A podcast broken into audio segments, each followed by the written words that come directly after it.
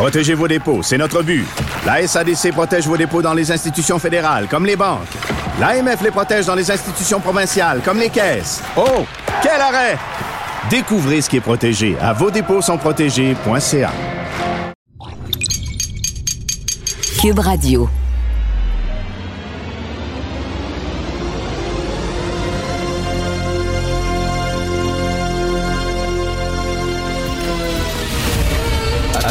Attention, cette émission est laissée à la discrétion de l'auditeur. Les propos et les opinions tenues lors des deux prochaines heures peuvent choquer. Peuvent choquer. Oreilles sensibles s'abstenir. Richard Martineau. Martino. Un animateur pas comme les autres. Richard Martineau. Cube Radio.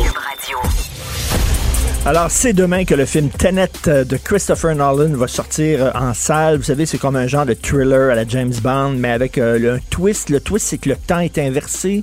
Tu peux te promener dans le temps, puis tout ça. Pareil que c'est bien, bien, bien mêlant. Chris Nolan, aime beaucoup ça, jouer avec le temps comme ça dans ses films. Mais moi, j'ai une idée de scénario que je suis prêt à lui vendre pas cher, OK? Alors, c'est dans un avenir proche. On a découvert comment voyager dans le temps. On a une machine à voyager dans le temps et on envoie quelqu'un dans le passé pour tuer Mark Zuckerberg. Juste avant qu'il invente Facebook. Juste, juste, juste avant. Mettons la veille. La veille qu'il invente Facebook, on va le tuer pour sauver l'humanité. Ce serait absolument génial. C'est mon fantasme ces temps-ci. Parce que les médias sociaux, ça n'a pas de bon sens des coucous. Il y en a-tu des coucous? Il y en a-tu? Moi, je m'ennuie du temps où il n'y avait pas de médias sociaux. Puis je me promenais dans la rue et je croyais que les gens étaient intelligents. J'étais naïf, je vivais dans une petite bulle, dans un monde de licornes, oui, il faut le dire, un monde de licornes, de dauphins. Alors, je croyais que les gens étaient gentils, que les gens intelligents étaient intelligents, qui croyaient au progrès, à la science et tout ça. Y en a-tu des coucous? Selon vous, là, c'est la question, je la pose souvent, cette question-là, mais je reviens là-dessus. Le pourcentage d'imbéciles dans la société, dans toute société confondue, parce que moi, je pense que le créateur a été vraiment égalitaire et je pense que le pourcentage de tata est assez, c'est assez le même. C'est le même pourcentage de tata. Il, a bien, euh, bien distribué ça, le nombre de tata. Bon, selon vous, dans la société, c'est quoi le pourcentage de cave? 20% Achille, 20% tu dirais, toi? Hugo, 30% Ah, plus haut, hein? 40% 5 Mais c'est parce que ces gens-là votent, là. Qu'est-ce que ça dit, sa démocratie? Ces gens-là votent, ils ont des enfants. Ils véhiculent des valeurs, ils transmettent des valeurs à leurs enfants. Ça n'a pas de bon sens. L'affaire du café de Baie-Saint-Paul, ça n'a juste pas de bon sens. Les gens qui appellent, puis qui sont en furie, puis qui envoient des tweets, puis des courriels, que vous êtes une gang de pédos, puis vous organisez des messes sataniques dans le sous-sol. Le café des artistes à cause du logo. Vraiment. Ça se peut pas le nombre de caves. Les gens qui croient n'importe quoi. Toutes sortes de théories du complot. Moi, j'en ai inventé une, moi. Tu sais, moi, inventé une théorie du complot complètement débile, puis je vais l'envoyer. Je vais la shooter sur, sur les médias sociaux, puis on va voir combien de temps ça va prendre avant que les gens disent Hey, ça a du bon sens, ça. C'est vrai, ça. Qu'est-ce que je pourrais inventer comme niaiserie? Mais ça se peut pas. Il y a des gens qui croient ça, que les démocrates, que, pas seulement les démocrates, mais que l'élite mondiale, les membres de l'establishment, l'élite mondiale euh, financière, les gens dans le milieu des banques, des médias, tout ça, ils font partie d'un vaste réseau de pédophiles sataniques. Puis ils font des messes sataniques au cours desquelles ils sacrifient des enfants. Il y a des gens qui croient ça, qui sont, qui sont au Congrès républicain, là. Qui sont là, là. Ils sont à la Convention républicaine. Lisez Fabien Deglise euh, aujourd'hui dans, Le Devoir. Des, des coucous totaux, là, qui sont, qui sont invités par le, le président des États-Unis, la plus grande puissance mondiale, qui sont invités à parler au micro et à dire des sottises, des imbécilités. C'est qui? C'est Vincent Dessureau qui, qui suit ça, la, la Convention républicaine, puis il me dit que euh, Trump a invité quelqu'un qui disait que les cliniques d'avortement, c'était finalement un complot pour tuer le plus de grand nombre de Noirs possible. Donc, on aurait ouvert des cliniques d'avortement dans des quartiers où il y a, plusieurs, il y a beaucoup d'Afro-Américains. Et là, pour tuer des bébés, des fœtus noirs, c'est un genre de, de, génocide par les cliniques d'avortement. Tout ça a été mis sur pied par... Êtes-vous fou, Christy? Êtes-vous malade mental? Je regarde des fois le, monde, puis je dis, OK, le, break à bras, moi, je veux débarquer. Je veux débarquer, là. Avec les tensions raciales, avec les manifs aux États-Unis, ça sous le bord de la guerre civile, les gens qui croient toutes sortes de petites conneries, les sondages qui montrent que le 40% des gens qui croient que le virus aurait été euh, créé en laboratoire n'importe quel esprit d'imbécilité.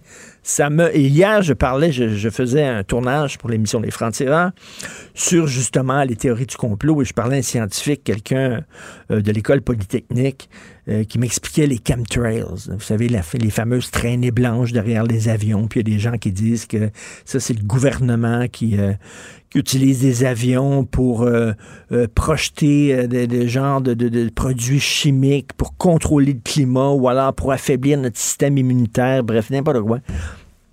Et il m'expliquait qu'est-ce qui causait, là, qu'est-ce qui causait les, traînées blanches derrière les avions. Puis c'est très compliqué. Il m'expliquait ça, pourquoi il y a des traînées blanches derrière les avions. Des fois oui, des fois non. Des fois elles sont longues, des fois elles sont courtes. Puis c'était, complexe, c'était long. Là.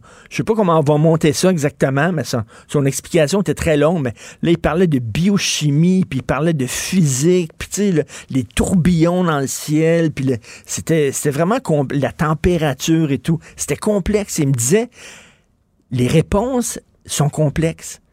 La science est complexe, mais les gens veulent des explications simples, faciles à comprendre, claires. C'est le gouvernement. Mais là, il y a des traînées blanches derrière les, les gouvernements. Les gouvernements, c'est la CIA. C'est le FBI. Ça, c'est simple. Or, la science, c'est pas ça. Il dit c'est très complexe. Mais non, les gens veulent des solutions simples. Hein? Les livres qu'on voit dans les librairies, c'est Apprenez l'italien en deux jours, devenir riche en trois semaines, perdez 80 livres en deux mois. On veut des affaires simples, faciles. Puis là, là ben, c'est des explications simples. Ben oui, mais. My God, ça n'a pas de sens. il y, a un philosophe qui disait euh, le problème avec la mort de Dieu, c'est que c'est pas que les gens ne croient plus en rien, c'est que les gens croient en n'importe quoi. Et je pense malheureusement, je suis malheureux, je suis un athée, mais je pense que l'être humain a besoin de croire à quelque chose. Qu'est-ce que vous voulez? Ça a l'air que notre cerveau est fait comme ça, il est programmé comme ça. On a besoin de croire en quelque chose. Ben, je m'ennuie quasiment de la religion m'ennuie quasiment de l'époque où on allait à l'église, puis c'est bon, euh, tu sais, au moins, sais pas, ça tenait les gens tranquilles, ça les calmait, là, ils rentrent chez eux, il y, a un Dieu, il y a la vie après la mort, puis tout ça, les gens croyaient à ça, mais je pense que c'est moins pire de croire à ces sottises-là que de croire à toutes les Christies de théorie du complot complètement débiles qui circulent. Autre chose, rapidement, page 21 du Journal de Montréal, un pédophile qui était, ben, pédophile, je sais pas si c'est pédophile. Le bonhomme a 37 ans, il a été arrêté à Saguenay par la police de Saguenay. Il y a une poupée enfant érotique. Vous savez, il y a les poupées gonflables, là. À l'époque, quand j'étais petit, les poupées gonflables, c'était en tabarnouche. Là. C'était des affaires, ça ressemblait à des ballons. Là. Là, Mais là, aujourd'hui, ça ressemble vraiment à des, vraies personnes. Et donc, on fait des, des genres de poupées sur lesquelles tu peux zigner. Quand la vie te pogne, tu zignes sa poupée. Mais là, c'est une poupée en forme d'enfant. Et là, le gars est arrêté, mais je me dis, je pose la question, je sais pas, je suis pas sexologue. Je pose la question, c'est-tu pas mieux qu'ils zignent une poupée en plastique, en caoutchouc? Tu sais, je pense pas que quelqu'un se réveille un matin en disant, moi, ça me tente. C'est quoi? J'ai le goût d'être pédophile. Ouais, ça a l'air le fun, ça. Ça a l'air cool. Moi, je décide d'être pédophile. Je pense que tu viens au monde de même. Tu as ça dans toi.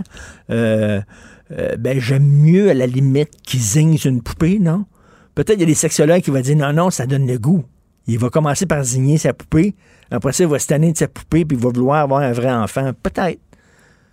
Mais il me semble que je préférerais qu'il zigne sa poupée. Entre bref. Mais déjà, il y a quelqu'un qui a pensé à ça. Là. Il, y a, il, à ça. Il y a un entrepôt quelque part, il y a une usine quelque part où ils font des poupées érotiques qui ressemblent à des enfants de 6 ans, 7 ans. Sais, le gars, là, il, se lève le matin, là, il dit à sa femme, salut, bonjour, je vais aller travailler. Puis là, il s'en va à la shop, c'est ça qu'il fait, lui. Il fait des poupées pour que les pédophiles puissent zigner dessus. Ça qu'il fait, puis là, là, oh, midi, il s'en va luncher. Il sort sa sandwich, il mange. Après ça, une heure, il faut qu'il retourne travailler, il va. Puis là, il est en train de faire le bras de la, poupée du petit enfant, là. Puis il sait à quoi ça sert, là. Puis après ça, c'est chippé, ça, là. C'est mis dans les boîtes. Il y a peut-être des centaines de personnes qui travaillent, là. Peut-être des milliers de personnes qui travaillent à ça, à travers le monde, à faire des poupées pour que les pédophiles puissent zigner dessus. C'est ça leur job. Puis là, ils rentrent à la maison. Comment c'est passé, chérie? Ah, papa, il a fait un beau, là, vraiment, une belle, une belle petite poupée, là. 7 ans, il ressemble, c'est écœurant. Pareil, pareil, pareil. Puis là, il embrasse son enfant après ça, là. Papa, t'as bien travaillé aujourd'hui? Oui, super bien travaillé. Ben oui. Je vais t'amener à job à un moment donné. Tu sais, justement, il y a une journée, la semaine prochaine, c'est les parents amènent les enfants à job. Ben, on va t'amener ça, on va te montrer ça. Moi, qu'est-ce que papa il fait dans la journée? Il fait des belles poupées pour que les pédophiles puissent zigner. C'est ça ma job. Bye. Écoutez Martineau. J'accepte avec, euh, avec fierté la direction, les commandes. Non, non, pas les commandes. Votre maison, c'est un espace où vous pouvez être vous-même. J'accepte d'être l'entraîneur-chef des Orignaux Atomes 2B de l'école. Mon amour, moins fort, la petite Ah, dame. excuse, excuse. Tu parles à qui? Elle mérite d'être bien protégée. Et vous méritez d'être bien accompagné. Trouvez la protection la mieux adaptée à votre maison avec Desjardins Assurance et obtenez une soumission en quelques clics sur desjardins.com. Si c'est vrai qu'on aime autant qu'on déteste, Martineau, C'est sûrement l'animateur le plus aimé au Québec. Vous écoutez Martineau. Cube Radio. Le, le commentaire de Félix Séguin, un journaliste d'enquête pas comme les autres. Félix, alors bonne nouvelle quand même. on a retrouvé Véronique Venn qui est bel et bien en vie.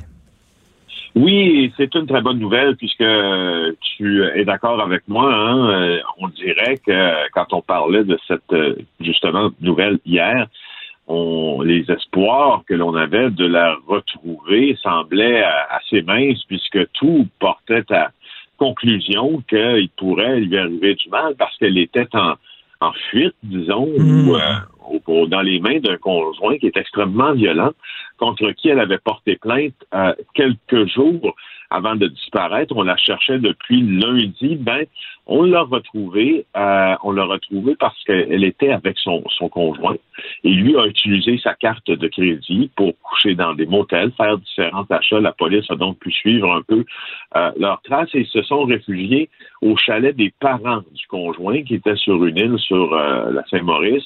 Alors, on était très inquiets. Les parents de Mme Venn étaient morts d'inquiétude aussi. Est-ce qu'elle a Euh, été, euh, Félix, est-ce qu'elle a été euh, kidnappée par lui ou elle était avec lui de son plein gré? Pas du tout. Elle était là de son plein gré, il semble. Euh, il, elle se trouvait sur euh, le, le- le chalet euh, du, du père de l'homme de 33 ans qui s'appelle Hugo Tousignan sur l'île Marcheseau sur la Saint-Maurice, accessible seulement par bateau. La police était déjà passée dans la journée sur cette île-là et ça s'y était rendu.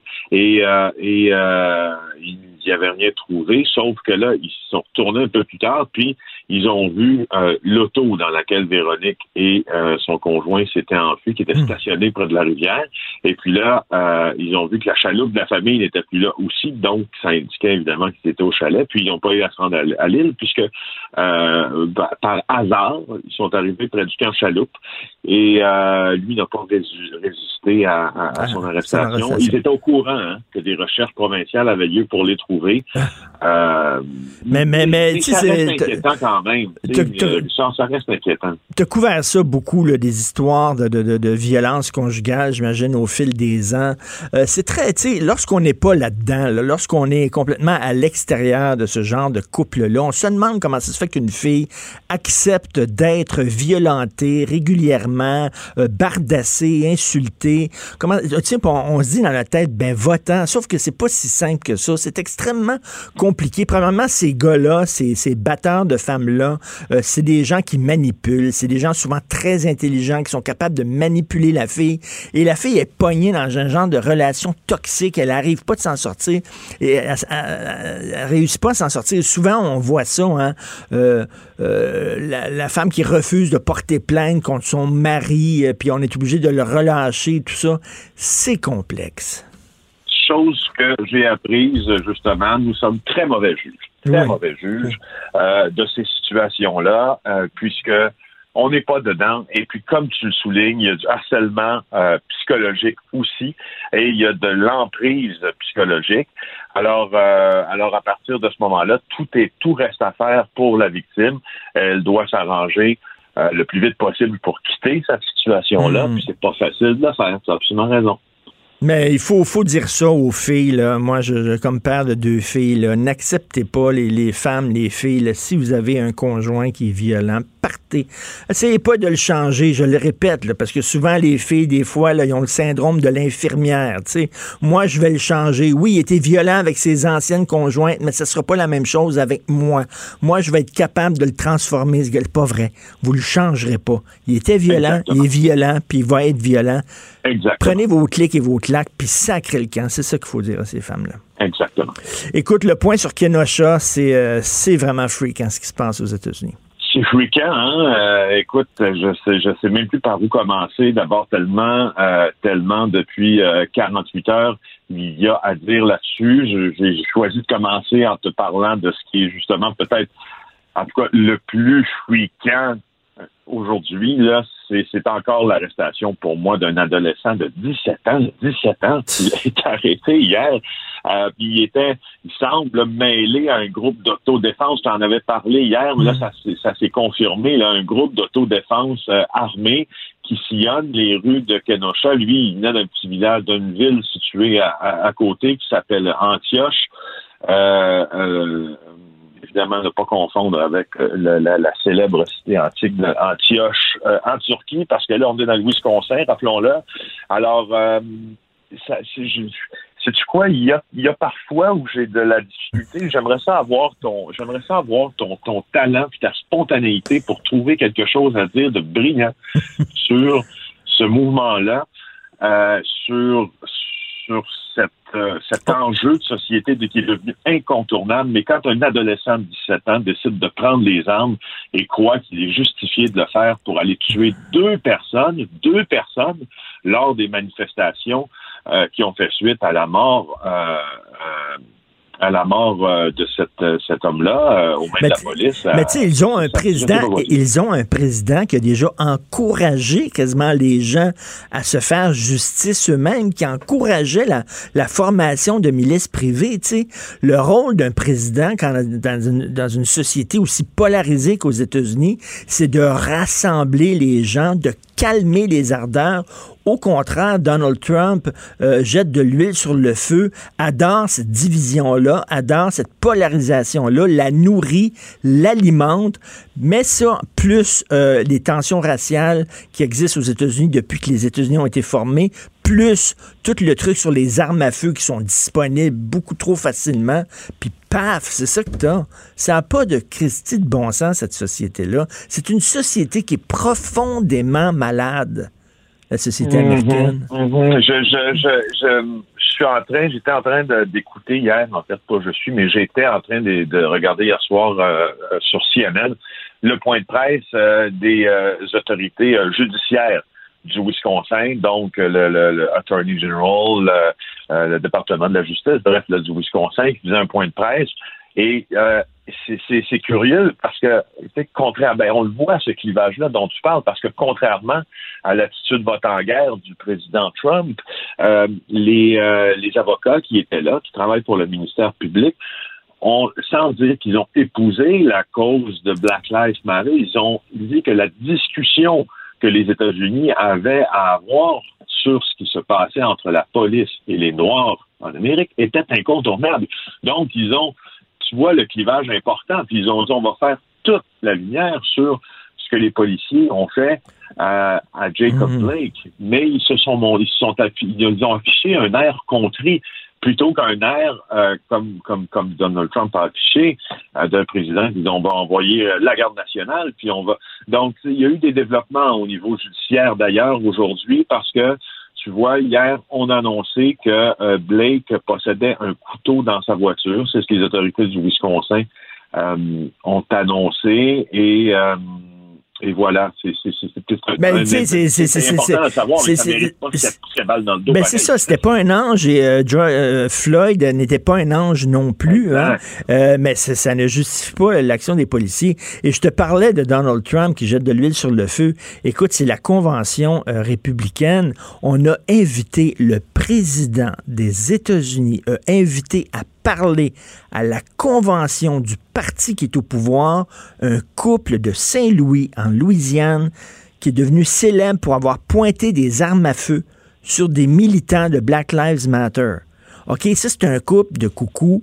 Ils ont pointé des armes à feu sur des militants et là, ils sont invités à parler à la convention républicaine. Félix, c'est Oui, surréaliste. Je les ai vus, je les ai vus en direct même. C'est il y a deux, c'est il y a- euh, c'est la première journée hein, de la convention, la première soirée Oui. de la convention. Je pense à quoi tu réfères. Je l'ai vu en direct euh, et j'étais aussi renversé parce que rappelons-nous que ce couple-là, euh, il y avait une manifestation qui passait devant chez eux après la mort de George Floyd à Minneapolis et lui et elle étaient armés et on, on- on a continué à faire. Et en fait, ils sont, ce qu'ils sont venus faire, ils sont venus. Et le discours qu'ils avaient à la convention, moi, m'a jeté par terre à l'heure où tout le monde est en train justement d'essayer ben, pas tout le monde, en tout cas plusieurs, d'adoucir son discours. Eux en ont rajouté. Et puis, euh, c'est- c'était- ils avaient quasiment peur à l'invasion. C'était, c'était surréaliste, effectivement. On comprend peut-être pourquoi euh, les basketballeurs de la NBA, Oui. là, on l'a vu hier, et ça, encore une fois, ça découle de ça, euh, de, de tout ce mouvement, ont décidé de boycotter euh, certaines parties qui avaient lieu hier. Ben oui. Et même, je sais pas si tu as vu les images de, du euh, sur TNT, qui est un, un réseau qui diffuse les matchs de la NBA, un des anciens joueurs qui est un commentateur, un analyste, là, qui au début de l'émission a enlevé son micro, s'est levé de sa chaise en disant Je pense que j'ai pas d'affaires ici. Ah oui. Ah Oui, oui. oui, oui. Va voir ces images-là. C'est assez émouvant de les voir. Euh, Il y, a, et, il y a une euh, prise de conscience aux États-Unis en disant il faut, il faut vraiment qu'il se passe quelque chose. Mais je reviens à ce jeune-là, puis d'ailleurs, on a vu des photos du petit gars de 17 ans là, avec son arme à feu, là, une arme à feu complètement délirante dans les mains. Tu sais, euh, je sais pas, t'es jeune, t'es adolescent, tu te cherches quand t'es adolescent, t'as des problèmes d'identité, tout ça. Euh, t'es- parents tripent sur Trump, c'est le président des États-Unis, veut dire, tu respectes le président et tout ça. Et le président, ben, il invite à la convention de son parti des gens qui ont pointé une arme à feu sur, des militants de Black Lives Matter. Fait que là, tu dis, ben, si le président fait ça, ça doit être... Tu sais, c'est... Ben, Et je termine avec le tweet Oui. de LeBron James, qui sera probablement le prochain milliardaire euh, du sport. Là, il y en a peu. Là, donc, euh, tu sais, il y a, il y, a, il y a- Messi, euh, euh, il y a Tiger Woods, puis il y aura LeBron James bientôt, puis il y a Michael Jordan.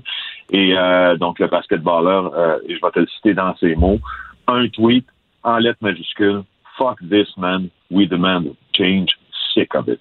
Ah, ben, c'est assez clair. Merci beaucoup, Félix. On se reparle demain. Merci. Alors, ben, c'est ça, là, que je voulais, avec un président comme ça. Je fais pas du trumpisme primaire, là. Il y a des affaires que j'aime sur Trump. J'aime qu'il se tienne debout devant la Chine, par exemple. Mais là, là franchement, vraiment, l'exemple que tu montres à tes citoyens d'inviter des coucous comme ça à la convention de ton parti, c'est assez surréaliste. Cube Radio. Cube Radio. En direct à LCN.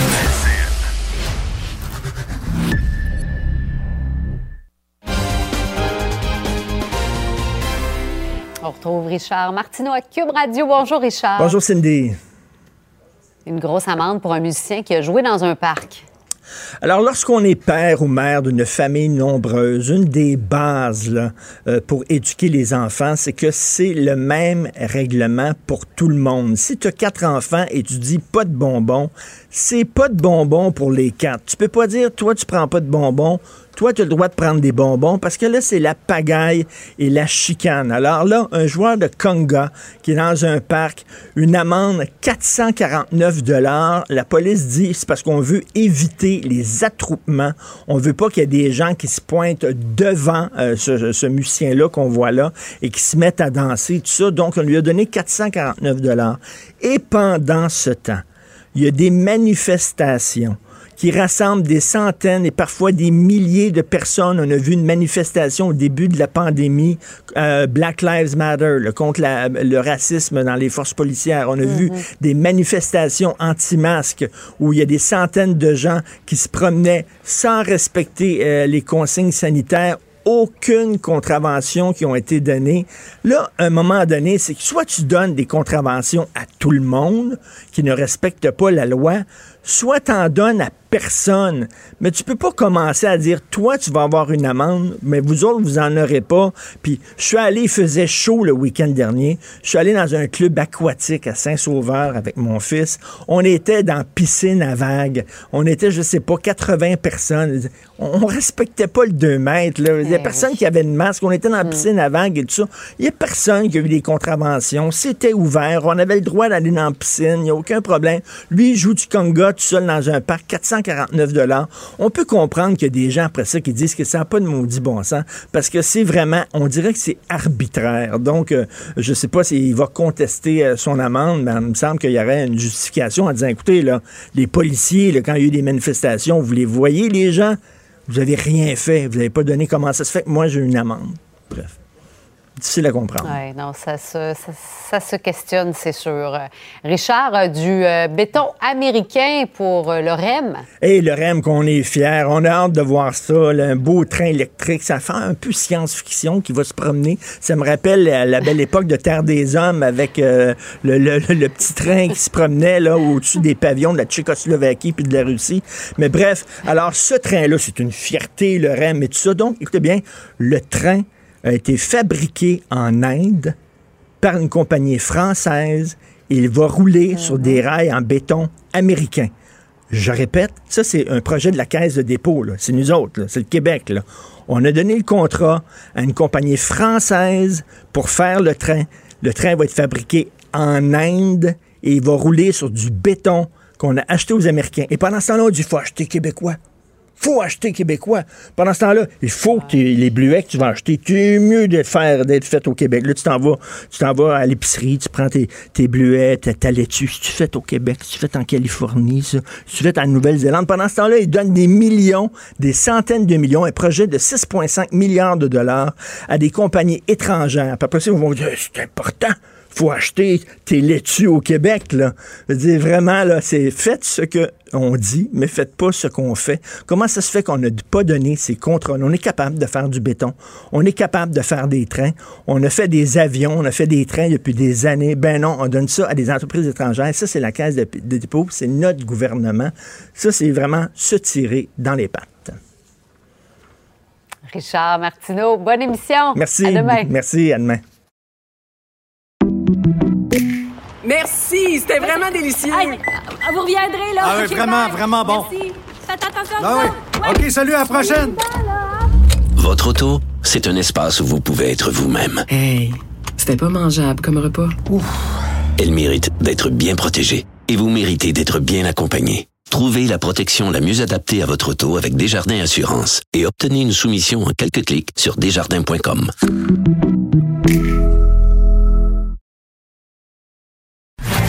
Martino. Même avec un masque, c'est impossible de le filtrer. Vous écoutez Martino. Cube Radio. La chronique argent. Une vision des finances pas comme les autres. Nous parlons avec Yves Daou, directeur de la section argent du Journal de Montréal, Journal de Québec. Yves, tantôt à LCN, dans mon segment LCN, je parlais du, train R, euh, le REM, parce que je lisais dans le journal ce matin, puis ça m'a jeté en bas de ma chaise. Le REM est fabriqué en Inde par une entreprise française. Puis là, les, piliers là, en béton, c'est du béton américain. Taboire. Je te, je te rappellerai, Richard, c'est drôle, on a des atomes crochus parce que c'était pas un des sujets que je voulais parler, mais je voulais parler, effectivement, une fois que je t'écoutais, tu sais qu'on a envoyé une équipe, euh, un journaliste d'argent directement à Sri City, en Inde, pour visiter les, euh, les travaux du, du fameux train indien qui sont en train de bâtir là-bas pour... euh, pour le, le REM là, par la compagnie Alstom, là, qui est la, la, la compagnie euh, française. là. On a visité, on était là. Euh, notre journaliste a été euh, presque empêché de parler au monde, mais on a réussi à parler à des ingénieurs, à des travailleurs là-bas. Et c'est clair que ces gens-là là, sont payés bien plus bas que le- nos ingénieurs puis nos travailleurs ici. Là. Donc, c'est sûr que c'est quand même incroyable que tu avais une compagnie comme Bombardier au Québec qui aurait eu la capacité Ben oui. de, de, de produire ça. On va produire en, en Inde nos, euh, nos trains. OK, mais tu sais, mais c'est parce que pendant ce temps-là, on dit hey, les bleuets que t'achètes puis la laitue que t'achètes, c'est bien mieux d'acheter des produits québécois, là. Puis euh, si les gens achètent des fois des légumes et des fruits qui viennent de l'extérieur, c'est parce que ça coûte moins cher. Parce que ça coûte souvent moins cher. On peut pas rendre les gens euh, responsables de ça.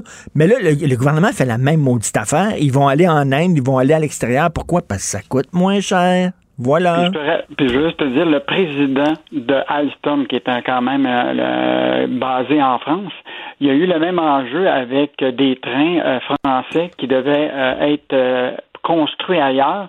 Et lui s'est levé en disant les trains français doivent être construits en France où ce que le contrat a lieu. Ah Et même ben. Alstom, qui lui-même dit qu'il faut que ça soit construit ici, alors que nous, la Caisse, dit ben on va faire construire nos trains en Inde. Écoute, ça n'a pas d'allure, non, mais ça pas. C'est notre argent, puis au lieu, de, de- au lieu de, de favoriser des entreprises québécoises et créer des jobs ici, on va créer des jobs à l'extérieur. On utilise l'argent public, notre argent, pour donner ça à des employés à l'étranger. C'est J'ai hâte de voir quand, incroyable. les, po- quand les, les portes du train se fermeront pas, là, c'est pour les retourner en Inde. Ça n'a pas de sens. Écoute, euh, le- un riche propriétaire immobilier qui a mis la main sur l'accordé.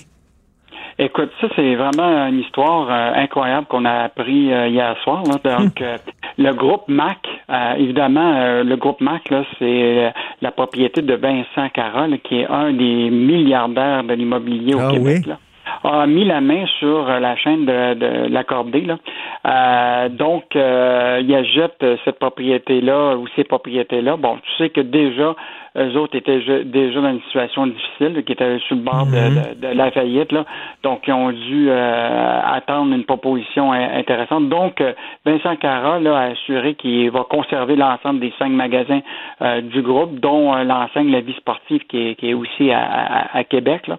Donc, euh, je pense que c'est quand même intéressant. Puis, tu sais, l'entreprise avait une dette qui dépassait les 22 millions. Euh, donc, euh, fait que pour les, les employés là, euh, qui, qui sont là, là euh, qui étaient au nombre de 400 là, depuis un an, euh, euh, parce qu'il y avait eu des émissions, l'entreprise avait déjà compté 286 employés. Euh, c'est quand même une bonne bonne nouvelle. Et euh, je veux juste te rappeler que Vincent Cara, là, c'est quand même un des hommes les, les plus riches. Là. Il est propriétaire immobilier là, euh, de à peu près 30 millions de pieds carrés d'immeubles euh, au Québec, 10 millions de pieds carrés de terrain. Euh, c'est lui qui est propriétaire des édifices Sun Life, la tour CIBC, la tour de la Bourse de Montréal, l'hôtel Saint-James. C'est lui qui a à peu près tous les terrains autour de, de- du site de Radio-Canada. Euh, écoute, euh, Aïe, aïe. Mais, mais je comprends pas. C'est-tu vraiment un bon placement d'acheter l'accordé? Parce que la compétition, tu sais, l'accordé, avant, il était tout seul. là. Si tu voulais faire des, des sports de plein air, tu n'avais pas le choix, tu allais là. Moi, j'étais scout, puis on allait tout acheter notre équipement à l'accordé. Mais là, maintenant, il y a beaucoup de compétition. C'est quoi? C'est Decathlon aussi, l'entreprise française? qui En fait, euh? Decathlon, l'entreprise française, te- te- bon, au niveau québécois, tu sais qu'on avait la compagnie Cell et Sportium, là, et là, en raison de la, la pandémie, euh, les propriétaires de Cell ont été obligés de fermer les, tous les magasins Sportium, qui est quand même, euh, qui est une entreprise québécoise. Là. Euh, puis je te rappelle la difficulté de toutes ces euh, de ces compagnies-là qui sont des compagnies québécoises et en grande partie liées à- au fait qu'on avait permis à des quincailliers comme euh, Canadian Tire de rester ouverts durant la pandémie. Donc, euh, tu rentrais pour t'acheter un marteau, puis tu sortais avec un marteau, des clous, puis un kayak. puis pendant ce temps-là, les magasins québécois, tu pouvais pas du tout acheter rien parce que à cause de la pandémie. Donc, euh, ces deux, trois mois-là, euh, alors que les gens avaient rien à faire, puis Ben avaient oui. le choix de de- d'acheter de, l'équipement, puis tu sais comment les gens euh, se sont rués vers les bicyclettes, les kayaks, le camping, ben puis le, tout l'équipement sportif, ben évidemment se sont retrouvés euh, le, le bec à l'eau en donc euh, Ça me faisait rire, cependant, au début de la pandémie, ça me faisait rire les queues incroyables qu'il y avait devant les quincailleries. Moi, je me disais, je ne savais pas qu'on avait tant besoin de marteaux et de clous au Québec. C'était parce que c'était les seuls commerces qui étaient ouverts. Fait que les gens voulaient magasiner et aller dans les quincailleries. C'était plein de gens. Écoute, on, rapidement, là, la Banque nationale qui a octroyé des reports de paiement. En fait, euh, bon, on en avait déjà euh, parlé euh, beaucoup. Là, tu sais que la pandémie a touché beaucoup de, gens, autant des individus que des entreprises. Donc, les gens pouvaient faire un report de paiement sur différents prêts puis cartes de crédit. Donc, déjà, il y a eu à peu près 128 400 Québécois qui ont demandé justement ces, ces reports-là. Puis aussi, tu as eu des entreprises qui, euh, dans le cadre d'un programme qui s'appelait le compte d'urgence pour les entreprises canadiennes, euh, donc la Banque nationale a fait des prêts de 1 milliard à des entreprises du Québec euh, dans le cadre de, de- de la, la pandémie. Eux autres avaient le droit, euh, dans le fond, à des prêts de 40 000 qui étaient garantis, évidemment, par euh, l'État québécois et l'État canadien. Là. Euh, mais ça montre très bien là, que on, on- l'économie repart, mais il y a encore beaucoup d'entreprises qui euh, et des, des individus qui sont fragiles. là. Euh, le mouvement des jardins, eux autres avaient fait des reparts là, euh, de façon significative à 31 800 clients. Euh, donc, euh, j'ai hâte de voir là, la, on n'a pas encore la vraie image de, du moment où ce que quand va être fini ces reports-là, que les entreprises n'auront pas nécessairement réengagé, que la PCU va terminer, on verra probablement le vrai bilan de ce qui va se passer euh, avec euh, la, la, la reprise. Là. Euh, mais il faudra Hmm. attendre quelques semaines pour voir si euh, on va être en, en relance économique ou on va être encore en pause pour longtemps. Ah boy, my, on se croise les doigts. Merci beaucoup, Yves. Yves Daou, merci. plaisir. Alors, je reviens là-dessus, le, le train. Là. Tu sais, on nous dit, là, acheter québécois, le panier bleu, faut acheter québécois. Fait que là, t'es là chez Provigo. Coudon, mon céleri, viens-tu? de Pendant ce temps-là, eux autres, ils donnent des centaines de millions de dollars à des entreprises étrangères. Il n'y a aucun bon sens, aucun problème. Tu sais, on dit aussi, il faut que tu recycles. Il faut que tu recycles, c'est très important. Fait que là, tu pognes tes cartons, puis tout ça, puis tu mets ça dans un bac de recyclage, puis tu sens ça. Pendant ce temps-là, la cimenterie McGuinness, même pas besoin d'audience du pape. Non, non, on va contourner ça. Ça pollue, au bout de ça pollue. Mais toi, avec tes petites canettes, là, il faut que tu recycles, c'est important. Hein? C'est comme. Puis après ça, on lutte contre les paradis fiscaux. C'est pas bon, les paradis fiscaux. Qu'est-ce qu'on apprend? De la caisse de dépôt et des paradis fiscaux? Voulez-vous rire de nous, Christy? Vous êtes là à dire, là. C'est comme euh, quelqu'un, là, qui dirait, euh, un père qui dit à son enfant, prends pas de drogue, puis t'as son, son troisième gin tonic, il est deux heures et demie l'après-midi. Le bonhomme, un super brandy nose, là. La bonne femme complètement à ses pilules, complètement partie, puis elle dit à son enfant, il faut pas que tu prennes de la drogue. On s'en va à la pause. Gilles Proulx. Le où, quand, comment, qui, pourquoi ne s'applique pas sa ricanade. Parle, parle, parle, genre, genre, genre. Gilles Proulx. C'est ça qu'il manque tellement en matière de journalisme et d'information. Voici le commentaire de Gilles Proulx. La ricaneuse de Montréal. Pourquoi? Pourquoi? Pourquoi se contenter d'un mauvais imitateur quand on peut avoir l'original? Alors, Gilles, bonjour. Bonjour, mon cher Richard. bonjour. Est-ce que la Avant ricaneuse... de te parler de la ricaneuse, j'aimerais te parler du fouillis de la rentrée scolaire. OK, allez-y. Parce que il y a des réflexions qui se font là, puis on dit, tu sais, même si tu vas aller à l'école, puis tu auras des livres, tu auras pas assez de livres, puis tu vas en faire à distance, puis tu feras ça chez vous devant un écran, puis ton père qui est jamais à l'école pourra pas t'aider par voyons.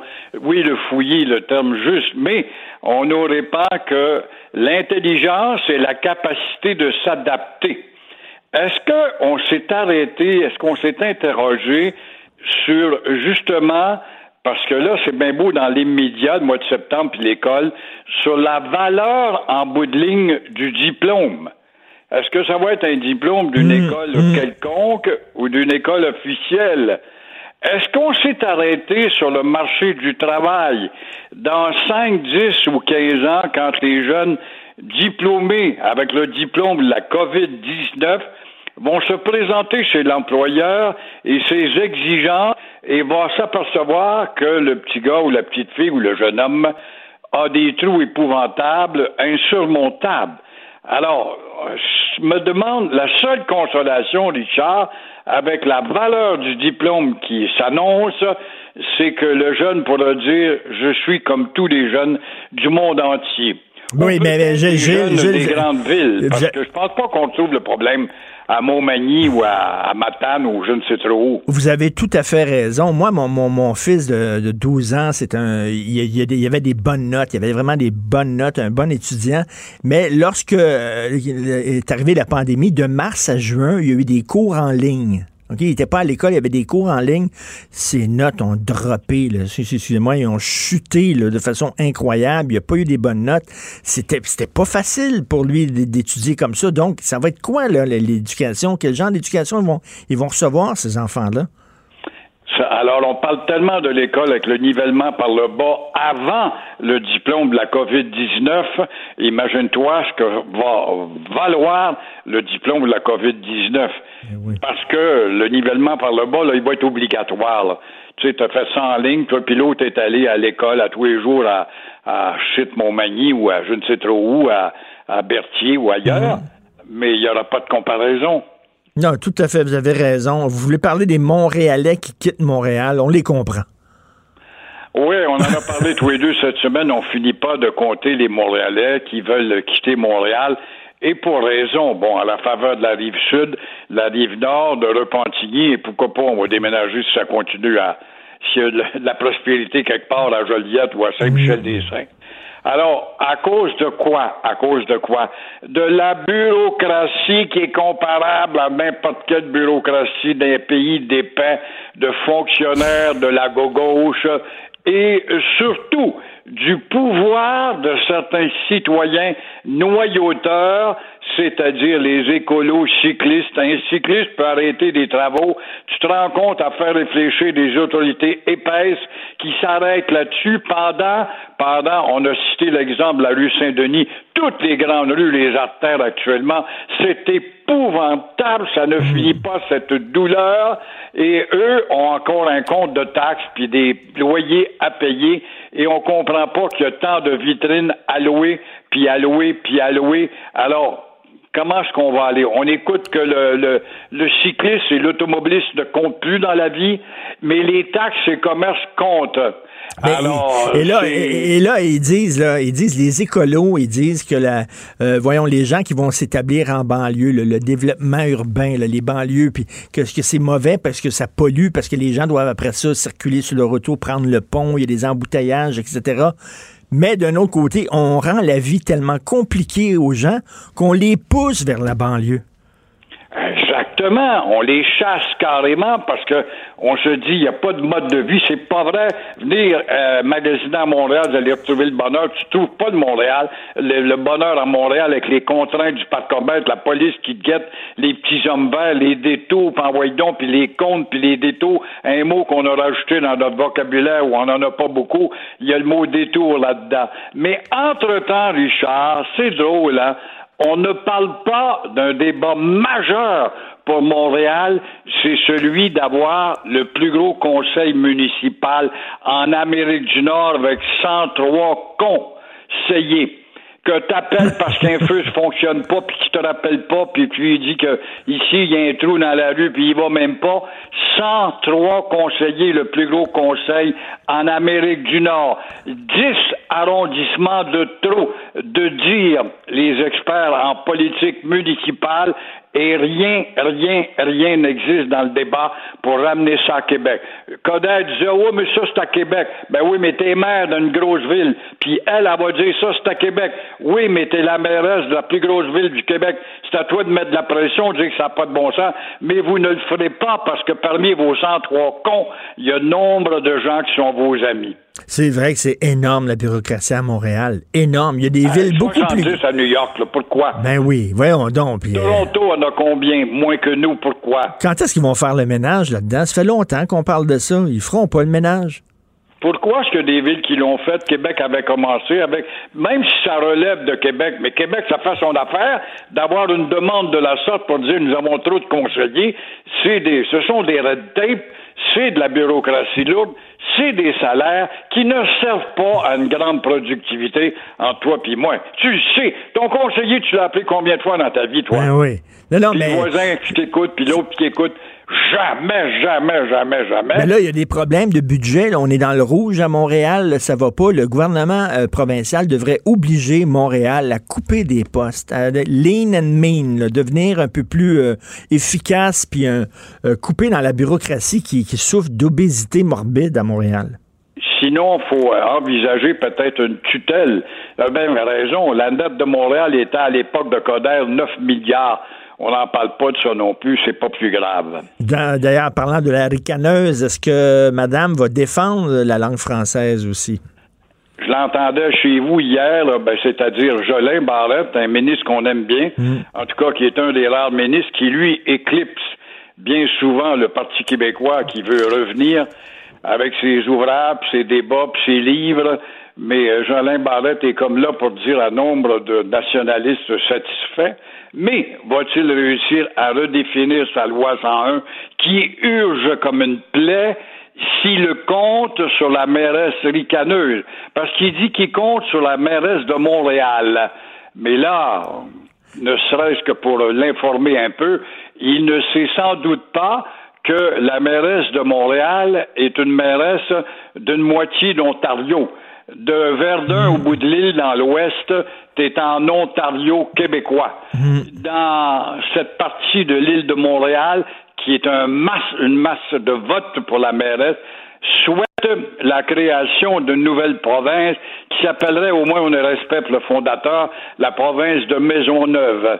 Et euh, est-ce qu'il sait, Jolin, aussi, que la mairesse de Montréal, la ricaneuse, est euh, une mairesse qui euh, a un penchant beaucoup plus fort pour la culture anglaise que la valorisation du français. Ben ouais, elle a- l'a prouvé jusqu'à maintenant. Ben ouais, elle avait dé- déjà fait une conférence de presse, elle avait oublié de parler français. Et vous savez, je suis encore sous le choc là, quand vous m'avez annoncé que vous avez déjà habité à Pointe-Claire. Ça aurait fait, ça aurait fait une, une émission de télé-réalité extraordinaire. Gilles Proux à Pointe-Claire. C'est dommage que je te connaissais pas à l'époque des Français. Non, mais j'a- j'a- j'aurais aimé ça vous voir. mon drapeau, what's that flag? It's a Belgium flag. J'aurais aimé ça vous voir là, au dépanneur en train d'acheter du lait et du pain à Pointe-Claire. J'aurais aimé ça filmer ça, moi. Mais je dois te faire une confidence sur ma vie privée, mon cher Richard. C'est que trois mois plus tard, je quittais Pointe-Claire et je quittais ma deuxième femme. OK, les Anglais ont eu raison de votre couple. voilà. Merci, Gilles. L'inimitable Gilles Proux. Merci, on se reparle demain. Bonne journée. Protégez vos dépôts, c'est notre but. La SADC protège vos dépôts dans les institutions fédérales, comme les banques. L'AMF les protège dans les institutions provinciales, comme les caisses. Oh, quel arrêt! Découvrez ce qui est protégé à vos dépôts sont protégés.ca. Martineau, il n'y a pas le temps pour la controverse. Il a jamais coulé l'eau sous les ponts. C'est lui qui la verse. Vous écoutez Martineau. Cube, Cube Radio. L'histoire de Véronique Venn est d'une infinie tristesse. Voici une jeune femme qui est sous l'emprise d'un conjoint violent, un gars qui a été violent avec ses anciennes conjointes et qui est violent aussi avec euh, sa conjointe actuelle. Mais qu'est-ce que vous voulez? Elle l'aime. Elle l'aime. Donc, comment ça se fait? Il y a autant de femmes qui sont attirées par les bad boys. Nous allons en parler avec le, le psychologue et conférencier Gilles Vachon. Bonjour, Gilles. Bonjour Richard. Je veux lancer, là, je disais ça hier à Mario Dumont, je vais lancer un nouveau mouvement, le Front de libération des gars gentils. Parce que, tu sais, on en connaît tous des gars gentils qui sont fins puis qui réussissent pas à pogner, qui ont pas de blonde. Pendant ce temps-là, des bombes, des gars violents, des délinquants, eux autres passent d'une fille à l'autre, ils pognent au bout. C'est incompréhensible. Oui. Ah ouais, vu, vu comme ça, c'est terrible, mais il y a peut-être une explication euh, en psychologie évolutionniste là-dedans. OK. Euh, vous savez, ce dont on parle, vous et moi, c'est une réalité sociale d'à peu près les années 60. Il faut savoir qu'avant les années 60, euh, les choses n'étaient pas tout à fait comme ça.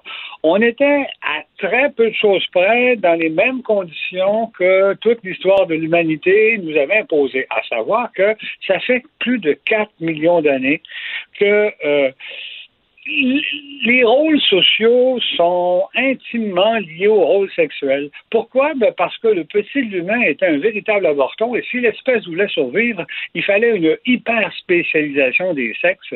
La, la mère allaitait, gardait le petit, le père chassait. Maintenant, tout ça, ça a été ça a produit aussi une espèce de sélection naturelle qui faisait que plus ça allait, plus on survivait en étant comme ça. Ce sont donc les hommes les plus chasseurs qui ont survécu, les femmes les plus maternelles qui ont vécu, celles qui procréaient le plus, les autres mouraient. Arrivé à peu près euh, euh, vous savez, c'est très récent. Hein? Arrivé à peu près à l'époque du néolithique, on a inventé la culture, on s'est mis à travailler ensemble, la vie devenait un peu plus facile. Et là, ben, si on ramène toute l'histoire de l'humanité à l'échelle d'une seule année, il y a 12 000 ans, c'était le 31 décembre au matin, ça. C'est donc dire qu'on a un très, très long entraînement à se comporter comme ça. Mm. Et si vous me parlez de la pilule, là, ben, c'est arrivé, ça, dans toute l'histoire de l'humanité, ramené à une année, c'est arrivé à 23h54 le 31 décembre. Donc, donc, Gilles, Gilles, on dit, on pense qu'on a changé, mais finalement, on a des réflexes, euh, de- des réflexes dans notre tête aussi, un, un instinct qui, qui est vieux de plusieurs milliers d'années. là. Oui, et cette libération qu'on vit, euh, je, me mets souvent à dire le livre est à écrire parce qu'on est libéré de tout ça, de toutes ces contraintes, mais l'entraînement, la sélection naturelle encore, euh, encore des- laisse encore des traces. Euh, les femmes sont plus attirées par des gros costauds, puis des hommes par des femmes plus enclins à faire des enfants. Donc, donc, donc, la femme, la femme recherche le mâle alpha, là, celui là qui, qui, qui, qui va l'aider, celui qui va la protéger, celui qui est fort, celui qui va aller chasser puis ramener, qui va assurer sa survie. Vous dites que même si on se dit euh, évoluer, même si on est en 2020, on a quand même, on agit quasiment comme des, hommes préhistoriques encore. Ben, écoutez, le conditionnement, c'est 99,99% qui a été fait comme ça. Je vous dis pas que le degré de liberté est, est- est- est pas exploité à fond par beaucoup de femmes et d'hommes qui ont, se sont libérés de ça. Mais il faut pas s'étonner de temps à autre, compte tenu de l'histoire, de voir des gens qui tombent encore dans le stéréotype ou dans l'attirance que les archétypes ont, ont- ont construit chez nous. Et je- je- On a un long entraînement à ça, là. Et je lisais dans le, le magazine français L'Express euh, euh, une femme qui euh, passait d'un bad boy à l'autre, puis elle disait J'ai déjà sorti avec un gars gentil, je m'ennuyais, c'était plate, il n'y avait pas de challenge, il n'y avait pas de défi. Elle dit Moi, j'aime les gars des fois qui, qui me rappellent pas, euh, qui me donnent un rendez-vous puis qui se pointent pas, qui jouent à, tu sais, hard to get, comme on dit en anglais. Là. Puis elle dit Je sais pas, elle dit Je trouve ça plus le fun à la limite, ce genre, même si des fois c'est pas facile, ce genre de relation-là, qu'un gars qui, dès que je l'appelle, il est là, il est fin, il est toute carpette, il, il est trop gentil, il est plate. Ouais. Écoutez, euh, vous savez aussi, euh, là, on ferait plutôt un saut dans la psychologie euh, du couple, la psychologie de la personnalité, mais il y a quand même, dans la psychologie évolutionniste, il y a quand même quelque chose qui pourrait nous mettre un peu sur la piste. On sait que les, les, les, les mâles, par exemple, avaient tendance, un mâle extrêmement alpha, il raisonnait pas, mais ses gènes voulaient se reproduire. Alors, ce qu'il faisait, c'est qu'il engrossait à peu près toutes les femmes. Et il était prêt à tuer ses, euh, co-religionnaires. Euh, et, pourquoi il le faisait? Parce que ses gènes voulaient se reproduire. L'évolution était plate comme ça. Elle n'avait pas de morale, l'évolution. Elle était comme ça. Maintenant, les femmes voulaient aussi survivre et être entretenues par le plus... euh, le plus tough de la gang ou le plus fort. Elles savaient elles-mêmes que leur progéniture, elles avaient appris en tout cas dans l'évolution que leur progéniture serait meilleure si elles étaient engrossées par euh, le gros baril plutôt que par le, le petit euh, frelu, là. Mais dans tout ça, dans tout ça, il n'y avait pas de morale et de réflexion. C'était comme ça au néolithique, on a commencé à avoir de la culture, les choses ont commencé à changer, la vie devenait un peu plus facile. Et effectivement, les rôles sexuels se sont mis à bouger un peu par rapport, les rôles sociaux de chacun des couples, des, chacun des, des, des, des, mâles et des femelles se sont mis à bouger par rapport à la pression sociale. Ça n'a pas cessé, mais c'était encore très fort. Il a fallu attendre, effectivement, les années 60. Écoutez, c'est hier, ça, les années 60, là, pour que vraiment une femme puisse dire je ne suis pas condamnée à la procréation, je peux être totalement libre de ça et je peux expérimenter une vie en dehors de tout ça. Mais certains archétypes sont restés. Les femmes sont restées plus séductrices pour attirer le mâle, les mâles plus outgoing, les femmes plus incoming. Donc, euh, il y a encore pas mal de chemin à faire. Et le, le mâle alpha, il a changé aussi parce que le petit nerd à lunettes, là, c'est lui qui risque de faire beaucoup, beaucoup, beaucoup d'argent maintenant avec l'informatique. Puis euh, les, c'est, lui qui va faire l'argent. C'est pas le gros, le, le, gros avec les gros bras. Le gros avec les gros bras, là, il va travailler euh, dans une épicerie où il va, il va, il va être cultivateur, il fera pas beaucoup d'argent. C'est le petit mec à lunettes là, qui est tout le temps devant son ordinateur. Lui va avoir la grosse job. Et voilà. Donc, on a remplacé la force physique par l'intelligence sociale et l'intelligence économique. Donc, effectivement, euh, les atouts qui sont plus attractifs en ce moment chez les hommes ne sont plus dans la, majeure partie des cas, euh, c'est plus ou moins vrai, mais ne sont plus seulement, disons-le comme ça, euh, l'apparence physique, le gars au gros bras qui a l'air plus fort que les autres, mais ça marche encore un peu. On n'est pas encore parfaitement libéré de ça, c'est clair. Et Gilles, ce gars-là, bon, le, conjoint de Véronique Venn, c'est pas rien qu'un bad boy, c'est un psychopathe, c'est un bâtard de femme, c'est un, il a pointé une arme à feu sur la tempe. Euh, et c'est toujours difficile de comprendre pourquoi une femme reste dans une situation de relation toxique comme ça. Euh, j'imagine en tant que psychologue, vous avez déjà parlé, discuté avec des gens. Comment, comment on peut amener la la fille à se sortir de ces relations-là? Ils, sont, ils tombent sous l'emprise de gars comme ça, elles sont manipulées, euh, tout ça. Et, nous autres, on, regarde, ben on dit pourquoi elle reste avec un gars de même? Pourquoi elle accepte ça? Euh, Richard, euh, là, on entre dans tout, un tout autre secteur de la psychologie. Là, euh, mais je me souviens d'une expérience assez troublante où j'avais pris des risques en sortant une dame de chez elle parce qu'elle était euh, malmenée sérieusement. Je l'ai amenée dans une maison de transition, dans une maison pour femmes battues. Et c'était vraiment à la limite de mon, de ce mandat. Je travaillais pour une commission scolaire, mais je ne pouvais pas laisser faire ça. Mmh. Eh bien, le lendemain, elle était revenue avec euh, son conjoint. C'est euh, vraiment. Ils sont, ils sont sous l'emprise, là. Puis souvent, le, le, le, le, bonhomme bat la bonne femme, est arrêté, et là, la femme refuse de porter plainte, et même à chiale contre les policiers qui sont venus l'arrêter parce qu'elle l'aime et tout ça.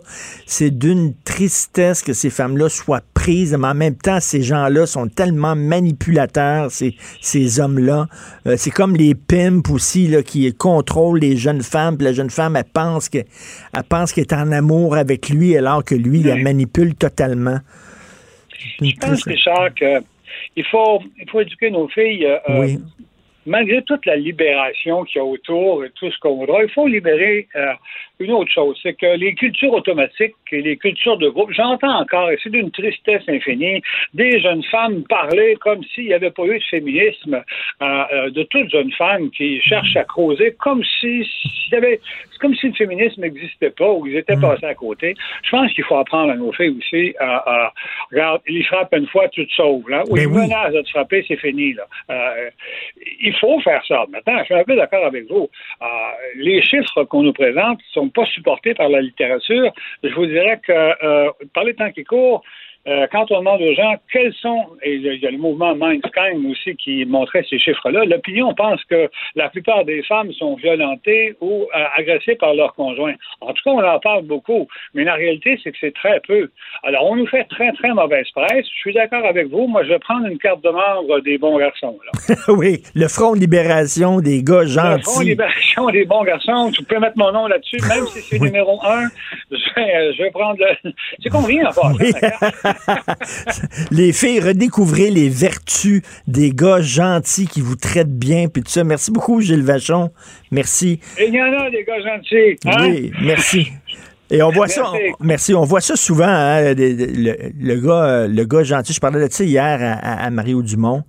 Euh, moi, j'avais j'avais une fille quand j'étais plus jeune, euh, je tripais dessus, j'aurais donc aimé ça sortir avec elle, mais j'étais dans le friend zone. J'étais son meilleur ami. Puis ça, quand tu tombes dans le friend zone, t'es fini. Tu peux jamais t'en sortir. Tu peux jamais. Quand t'es le meilleur ami d'une fille, tu viendras jamais son chum. Tu coucheras jamais. Fait que là, elle, elle avait des chums qui étaient pas fins avec elle. Puis là, elle pleurait sur mon épaule. Elle venait me voir, puis elle pleurait, puis elle se plaignait de son chum pas fin. Puis là, j'avais rien dans ma tête. Pourquoi t'es pas avec moi? Moi, je suis fin avec toi. Quand t'es triste, tu viens me voir, je te console. Je suis super gentil. C'est avec moi que tu devrais coucher. C'est moi que tu devrais aimer. Plutôt que ces tweets-là avec qui tu te ramasses tout le temps. Pourquoi t'es pas avec moi? Pourquoi t'es pas avec un gars gentil? Alors, les filles, redécouvrez les gars gentils. Soyez fines avec eux autres. On va à la pause. Isabelle est en train de vider sa maison qu'elle a vendue grâce à l'accompagnement de l'équipe de Duproprio. Elle quitte avec la fierté d'avoir vendu son espace elle-même. Duproprio, on se dédie à l'espace le plus important de votre vie. Un message d'Espace Proprio, une initiative de Desjardins. Martino, souvent imité, mais jamais égalé. Vous écoutez Martino, Cube Radio. Le, commentaire de Steve Fortin. Des positions pas comme les autres. Steve, tu nous parlais l'autre jour euh, du euh, basketball aux États-Unis en disant que c'était un milieu qui était euh, très progressiste. Par contre, ceux qui sont très conservateurs, c'est le hockey. Écoute, garde, je vais te poser une petite question juste comme ça. Là. D'après toi, là, c'est arrivé deux fois avant hier que des matchs de la NBA en série soient cancellés. C'est arrivé deux fois. Il y a la première fois, il y a 52 ans. La deuxième fois, il y a 28 ans. Et eh boy! La première fois, Martin Luther King, son assassinat. La deuxième fois, tu vas te souvenir de ça, 1992, Rodney King. Ben oui. Ben oui. Et là, on est là, 28 euh, ans plus tard, puis c'est exactement la même chose. Et il y a un joueur de la Chris King qui s'appelle, il y a un joueur de la de la NBA hier qui donnait une entrevue J'en ai, je t'en parle, Richard, j'ai des frissons. Et puis il est là, puis il dit, on le sait que ça changera rien, mais il regarde l'objectif de la caméra en plein d'un yeux, puis il dit aux jeunes qui, qui l'écoutent, qui sont à Détroit, qui sont à Milwaukee, qui sont à Baltimore, qui manifestent, puis il leur dit, n'arrêtez pas. On, on vous dit que ça changera rien, mais continuez, parce que vous êtes le début de quelque chose. Pendant que tout ça se passait hier, OK, j'étais pas capable, je suis un fan fini de hockey. Okay. J'étais pas capable de regarder les matchs, Richard je regardais les entrevues les unes après les autres. comme si rien, comme si rien se passait? Ah, oui, ça me, ça me mystifie. Mais il y a des voix dans le hockey en ce moment qui se lèvent pour dire c'est assez. Et je pense à Evander Kane, un joueur étoile. Il joue pour San Jose maintenant, mais il a longtemps joué à Edmonton. C'est un noir. Il n'y en a pas beaucoup dans la Ligue nationale de hockey. Puis lui-même, il était là, puis il, implore ses, coéquipiers, puis il implore la gang, sa gang, de, faire quelque chose. Mais il dit, je me fais pas d'illusions. C'est un milieu très conservateur. Puis on va continuer nos affaires comme si de rien n'était. Et ça, en quelque part, faut pas oublier qu'il y a combien? Il y a six, euh, il y a six clubs euh, au Canada. Toutes les autres sont aux États-Unis. Mhm. Cette ligue-là opère aux États-Unis. Je veux pas importer ça dans le Canada, c'est pas ça que je fais. Non. Mais il, opère aux États-Unis, tous leurs clubs sont là ils peuvent pas continuer comme si, comme si de rien n'était. Puis j'espère qu'il va se passer quelque chose. Je pourrais te parler peut-être un petit peu. Mais écoute, euh, ça, brasse plus dans le basketball parce qu'il y a davantage d'Afro-Américains euh, qui jouent au basket, tu sais. Ben, garde, hier, euh, moi, quand j'ai vu les joueurs des euh, euh, Milwaukee, c'est les Brewers de Milwaukee au, au baseball, tu sais, je veux dire, il y, a, y, a pas mal de blancs dans cette équipe-là. Puis à un moment donné, eux, ils ont dit, ben, tu sais, il y a des matchs de baseball qui se sont joués hier. Mais à un moment donné, la, la, la, la gang des Brewers, ils ont dit, on peut pas jouer au baseball en ce moment en sachant qu'est-ce qui se passe, parce que tous les soirs, mais je veux dire, Kenosha, pas loin de là où il a été tué, le, le, Jacob Blake, je veux dire, de cette balle dans le dos, là, ben, c'est à l'ombre, quasiment, de Milwaukee, ça. Les, joueurs des Brewers sont sortis puis ont dit on joue plus au baseball, c'est pas le temps de faire ça. Et puis on, a regardé dans d'autres matchs hier la championne, la, dernière championne de, de l'Omnium des États-Unis au tennis euh, féminin qui, a dit moi je ne joue plus, j'ai pas le goût. Puis ce qui se passe en ce moment au basketball, c'est intéressant aussi Richard parce que euh, les joueurs, il y, a, beaucoup de joueurs hier à partir de 8 heures hier soir après ce qui se passait là, quand on a su que tous les matchs seraient, euh, seraient cancellés. N'oublions pas que ces ligues-là sont dans une bulle. Fait que les joueurs se sont rassemblés 200 joueurs qui ont fait un meeting puis ont dit qu'est-ce qu'on fait?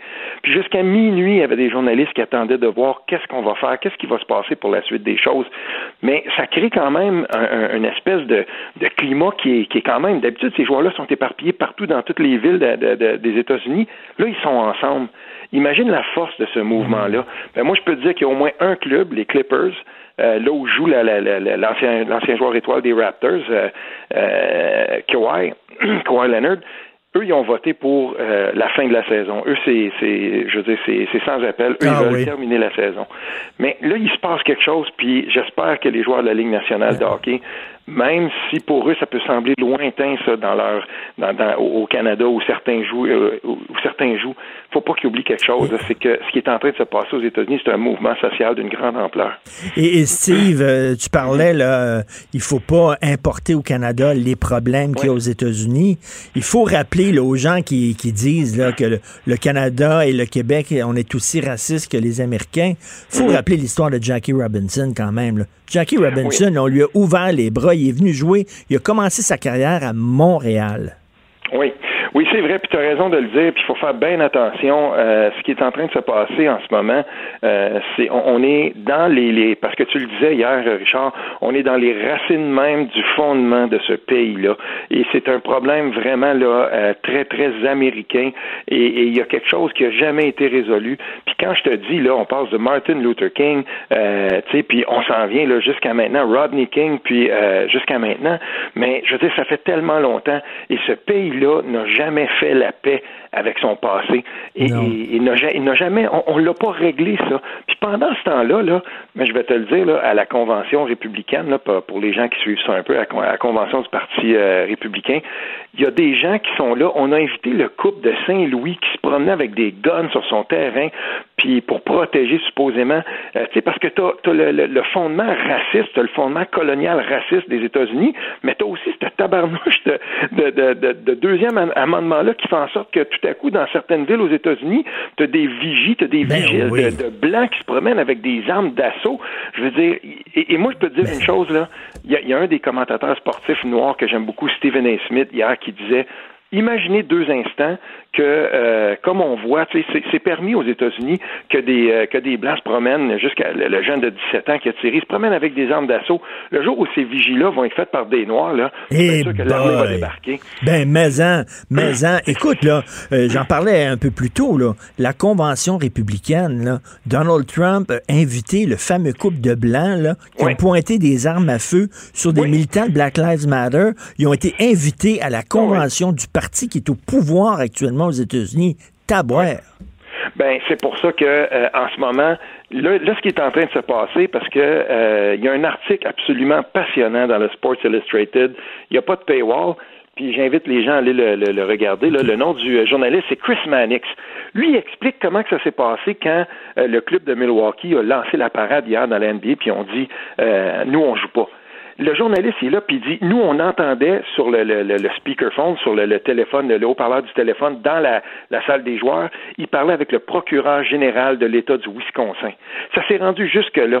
Si on pense que ça pas, que, que ça ne changera pas les choses qu'ils sont en train de faire, les joueurs, là, ils sont au plus haut niveau de l'administration euh, de justice de leur, de leur État.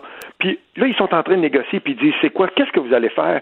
Parce que là, il commence à y avoir des vidéos qui sortent. Le chef de police de l'État du Wisconsin qui tenait en 2018 des propos absolument racistes. Ça sort tout ça. Ben là, là, ça, on, tout à coup, là, il y a quelque chose qui est en train de s'effilocher. C'est comme si on avait un gilet de laine et on avait commencé à tirer Mmh, sur le fil. Là. mmh. Ben, là, on est en train de déboulonner quelque chose. Et je sais que tu aimes beaucoup euh, la littérature, tu es, un gars qui aime beaucoup la culture. Euh, Philippe Roth, qui est un de mes écrivains préférés, a écrit un livre sur le racisme et ça s'appelle La tâche. La tâche, parce que c'est ça, c'est la tâche originelle sur le drapeau des États-Unis. C'est, c'est le crime qui était, tu c'est Balzac qui disait toute grande fortune est basée sur un crime. Qui disait ça, mais c'est ça, le racisme, l'esclavage, c'est au centre même de la culture américaine. Oui, puis tu as tellement raison. Et je reviens à ces joueurs-là hier qui donnaient des entrevues. De voir un grand gaillard de 6 pieds 6 comme on en voit au, au, au basketball, tout baraqué, qui a les larmes aux yeux, puis qui est en train de dire Tabarnouche, moi je suis ici, je suis un joueur, je suis un joueur de la NBA, mais quand je retourne dans ma collectivité, je suis un noir, puis on m'aime ici, mais quand je suis dans la rue, je suis toujours à risque de me, de me faire tirer dessus. Puis savez-vous quoi? On l'aime, ce pays, puis il pleure. Moi, je me dis, écoute, on est, on est devant quelque chose, puis ce qui est en train de se passer là, va falloir qu'on regarde ça, nous, avec beaucoup, beaucoup d'attention, parce que un des messages qu'on entend le plus souvent, puis on l'a vu hier quand toutes les joueuses de la NBA féminine, qui est une ligue euh, importante aux États-Unis, quand ils ont fait la même chose, quand ils sont sortis, ils ont fait la même chose que les joueurs au baseball, que les joueurs au basketball. Ils ont dit aux jeunes, aux gens, mais surtout aux jeunes, allez voter. Puis au prochain recensement, complétez le, le recensement. On, il faut savoir qui vous êtes, puis il faut qu'on soit là, puis il faut qu'on investisse notre société. Puis ça, là, c'est un message qui est fondateur de quelque chose. Puis moi, fait. ça me rend plein d'espoir. Et, et, euh, Félix Séguin m'a parlé un peu plus tôt du tweet. Je l'avais pas vu, le tweet de LeBron James, qui disait Mm. euh, Fuck it, I'm sick of it. Oui.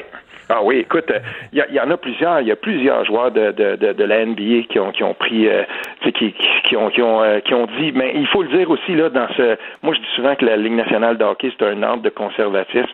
Et tu sais, quand il y avait le, le, segment Coach's Corner, ça a été remplacé, ça, à la CBC. Maintenant, c'est sur Sportsnet. Puis un des analystes principaux, un gardien de but que j'ai toujours aimé, qui s'appelle Kelly Rudy, est à la retraite maintenant, puis c'est un bon commentateur. À un moment donné, il y a le panel, tu sais, puis il commence à parler, puis il dit, savez-vous quoi, moi, j'ai pas le goût de parler de hockey. Ça fait des années que je le dis. On n'aurait même pas dû jouer les matchs à soir, tout ça. Puis quand ça a commencé, les autres autour de lui, tu sais, toutes des têtes blanches, ils sont là, puis ils ont, ils ont commencé, ils ont, ils ont paru un peu surpris, mais c'est ça. On a besoin de voix comme lui. Puis moi, je lève mon chapeau à Kelly Rudy, pour ceux qui le connaissent, ancien gardien de but avec Wayne Gretzky à l'époque avec les Kings. Euh, ben, tant mieux. Puis on a besoin de voix comme la sienne, parce qu'après, les gens étaient pas mal, tu sais, je regardais les réactions, puis les gens étaient pas mal d'accord avec lui. C'est la moindre des choses qu'aurait pu faire la Ligue nationale hier, c'est de dire, on fait pause avec les autres. Tout à fait. Écoute, euh, Mathieu Bocoté va être à l'émission un peu plus tard, puis il va nous parler là, du premier débat euh, des candidats ouais. du PQ. Lui, il a trouvé ça. Écoute, je, je le lisais hier, là, Mathieu Bock, ses médias sociaux, il a trouvé ça d'une platitude. Toi, qu'est-ce que t'en penses?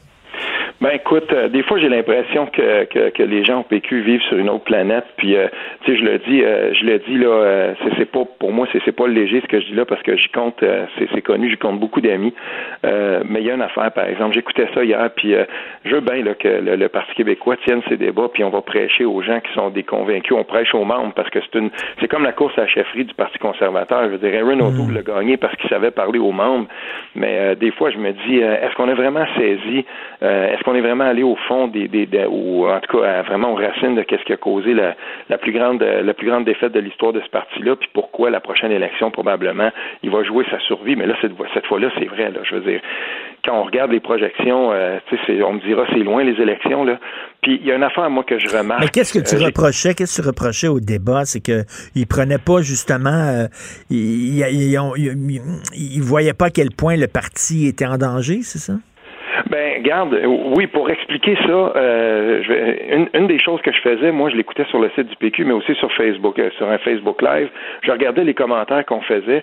Puis là, les gens, ils parlaient comme si, on, j'ai vu ça, comme si le PQ était encore le vaisseau amiral de l'indépendance. Puis il fallait pas. Oui, il faut parler d'indépendance, mais si les gens au PQ n'ont pas compris que le, PQ n'est plus le vaisseau amiral, de l'indépendance, puis que c'est pas euh, en parlant plus d'indépendance que tout à coup tous les indépendantistes vont venir vers le PQ puis qu'il va redevenir un parti, ça se passera pas comme ça. Moi, j'y crois pas à ça. Parce que le Parti québécois, maintenant, doit comprendre qu'il est un élément à l'intérieur d'une grande nébuleuse qui, un jour, peut-être, remettra l'indépendance sur les rails. Puis ça, je l'ai compris, Richard, en 2014, quand je suis allé couvrir le référendum en Écosse. Quand je me suis déplacé sur place, il y a plein de choses qui sont tombées. Je te raconte une anecdote parce que c'est important. À ce moment-là, je couvrais pour radio, une antenne régionale de Radio-Canada. J'étais là-bas. Puis moi, j'étais, tu sais comment ça se passe. Hein? Moi, j'étais un des correspondants là-bas. Mais avant moi, il y avait Françoise David qui était, qui était là. Puis j'écoutais son entrevue. Moi, j'étais le prochain la ligne dans, la machine à saucisses. Puis je l'écoutais parler, puis elle n'était pas sur place. Puis elle disait, oui, l'indépendance des Écossais, eux, ils font ça, c'est des inclusifs, puis tout ça. J'avais devant moi l'infographie de, Radio-Canada, puis on, disait bien, tu sais, que Caucasiens blancs, euh, là-bas, c'était 94-95% des Caucasiens blancs. Puis quand on arrive là-bas, on se rend bien compte que c'est une société très, très, très homogène. Je veux bien qu'on récupère, qu'on tente de dire, euh, c'est, ils sont très, très inclusifs, puis ça, c'était, totalement pas ça.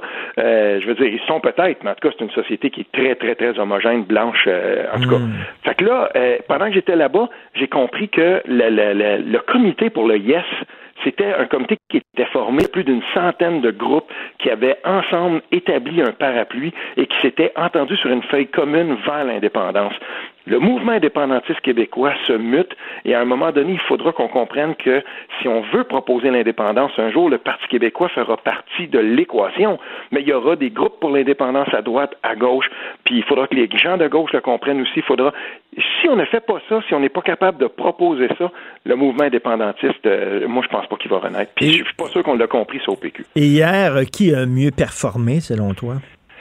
Ben, j'ai, tu sais, j'ai écouté des, des, des bons bouts, là. J'ai écouté ça aussi euh, ce matin, en redifféré, puis je, je dois le dire, là, euh, j'ai bien aimé comment euh, comment euh, Paul Saint-Pierre Plamondon s'est euh, s'est débrouillé. Puis tu sais, au début c'était un peu chancelant pour tout le monde. Puis la formule aussi, je sais pas si la formule sur Lutrin, tout ça. Moi j'ai j'ai de la difficulté un peu avec cette formule-là. J'aimerais qu'on la modernise à un moment donné ou qu'on ou qu'on la change un peu. Mais tu sais, j'ai quand même trouvé ça bien. il me semble que Sylvain Gaudreau, des fois j'ai vu un gars qui a fait une, une, petite parodie où à l'époque on, riait de Justin Trudeau. Hein, tu sais, j'ai un plan pour y mettre un plan de marijuana dans, mains. Ben, j'ai trouvé qu'il était beaucoup à côté sur son plan, Sylvain Godreau. Mais son idée d'indépendance verte, euh, le, thème de l'environnement comme un, comme un fer de lance de l'indépendance, ça, j'ai toujours cru. Euh, écoute, en, terminant, Paul Saint-Pierre Plamondon, qui était à une émission de radio à Radio-Canada, la première question, euh, vous avez appelé votre fils Maurice, c'est-tu en l'honneur de Maurice Duplessis? Écoute, je suis tombé en bas de ma chaise. Voyons donc, t'as un gars qui se présente à la direction d'un parti, puis là, t'essaies de le faire passer pour un, un, un pro du plaisir. C'est quoi cette affaire? Puis parler de son fils, puis du nom de son fils. C'est quoi cette affaire-là? Ah, ah, écoute, euh, c'est drôle parce que j'étais j'étais en train d'écrire mon texte hier quand j'ai lu sa, sa publication. Puis moi, on me l'a raconté souvent dans les officines du PQ, là, des députés anciens, des députés actuels aussi.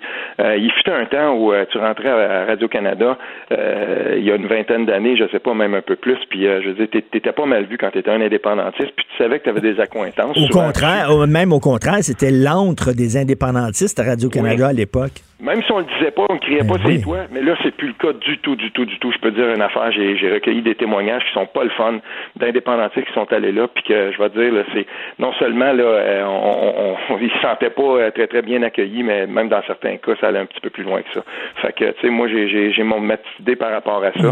La Radio Canada s'est mutée, puis maintenant, ben, il y a une autre idéologie qui est, euh, qui est roi et maître de cette, de cette antenne montréalaise là. Je l'ai bien écrit hier. Ben oui, puis en plus, ils se font donner des, des millions par Justin Trudeau Hein?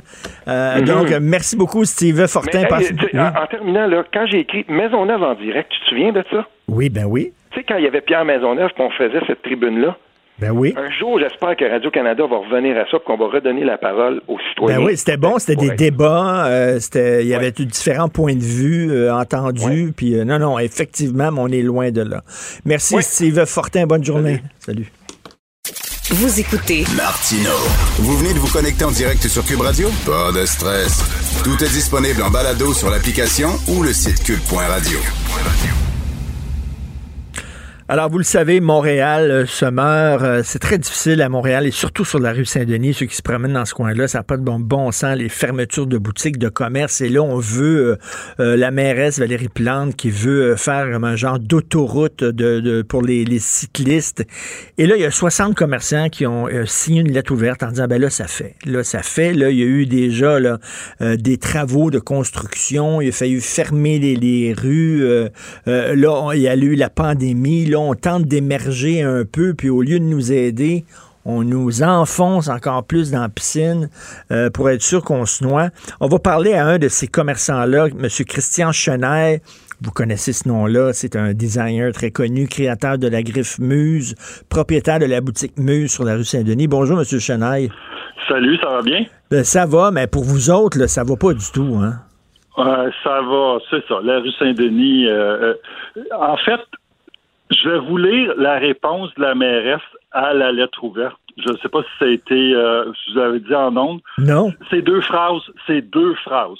Notre administration est en mode solution. Quand une situation difficile perdure depuis des années et que le statu quo n'est pas gage de succès, il faut innover et c'est ce que nous faisons. Point fini. Merci. Pas de discussion. Euh, même une certaine agressivité euh, dans le fond de ces mots-là. Euh, Parce que vous, là, c'est, de discuter. Ok? Mm. Le projet est amorcé. Comment il peut être atténué, en fait, que l'effet soit atténué dans la zone la plus commerciale de Saint-Denis, entre Sherbrooke puis Mont-Royal. Euh, là, c'est un accusé de, de, de, de, de aucune volonté de faire quelque chose, c'est clair.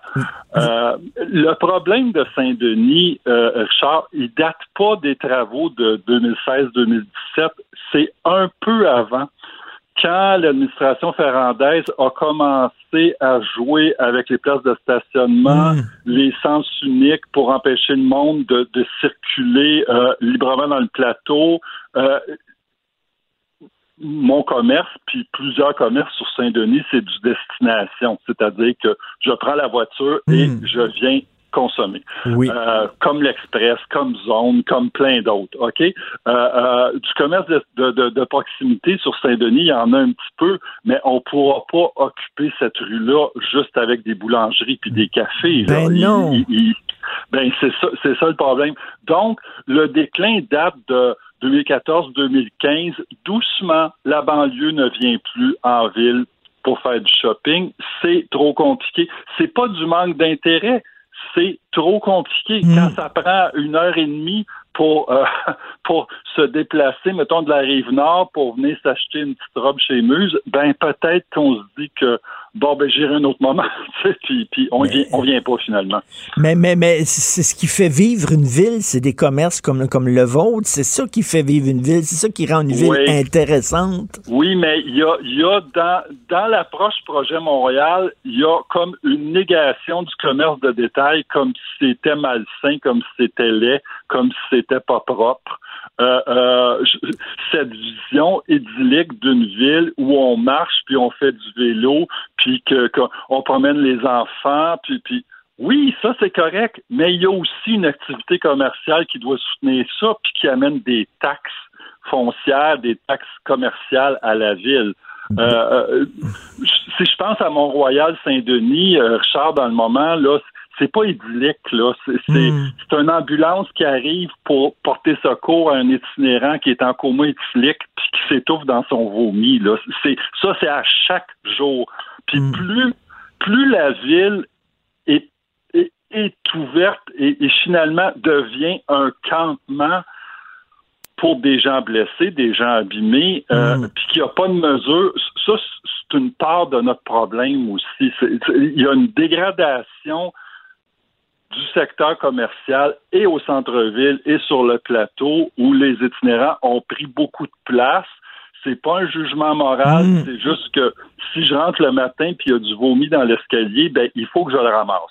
C'est juste ben, ben, ben Christian, Christian, ici, nos, locaux, euh, on est près du parc Émilie Gamelin à Cube Radio. Des fois, on peut pas rentrer dans, on a de- il faut enjamber des sans-abri qui dorment, Exactement. qui dorment Exactement. devant, devant la porte. Puis des fois, l'autre jour, il y avait des excréments. Il y a quelqu'un qui a chié devant la porte, là. Je Écoute, sais, je sais. Écoute, c'est ça, encore, je me je répète, ce problème-là, il existe, puis c'est pas de dire que ces gens-là, euh, euh, euh, c'est- une sous-catégorie. Ben non. Ils ont besoin d'aide.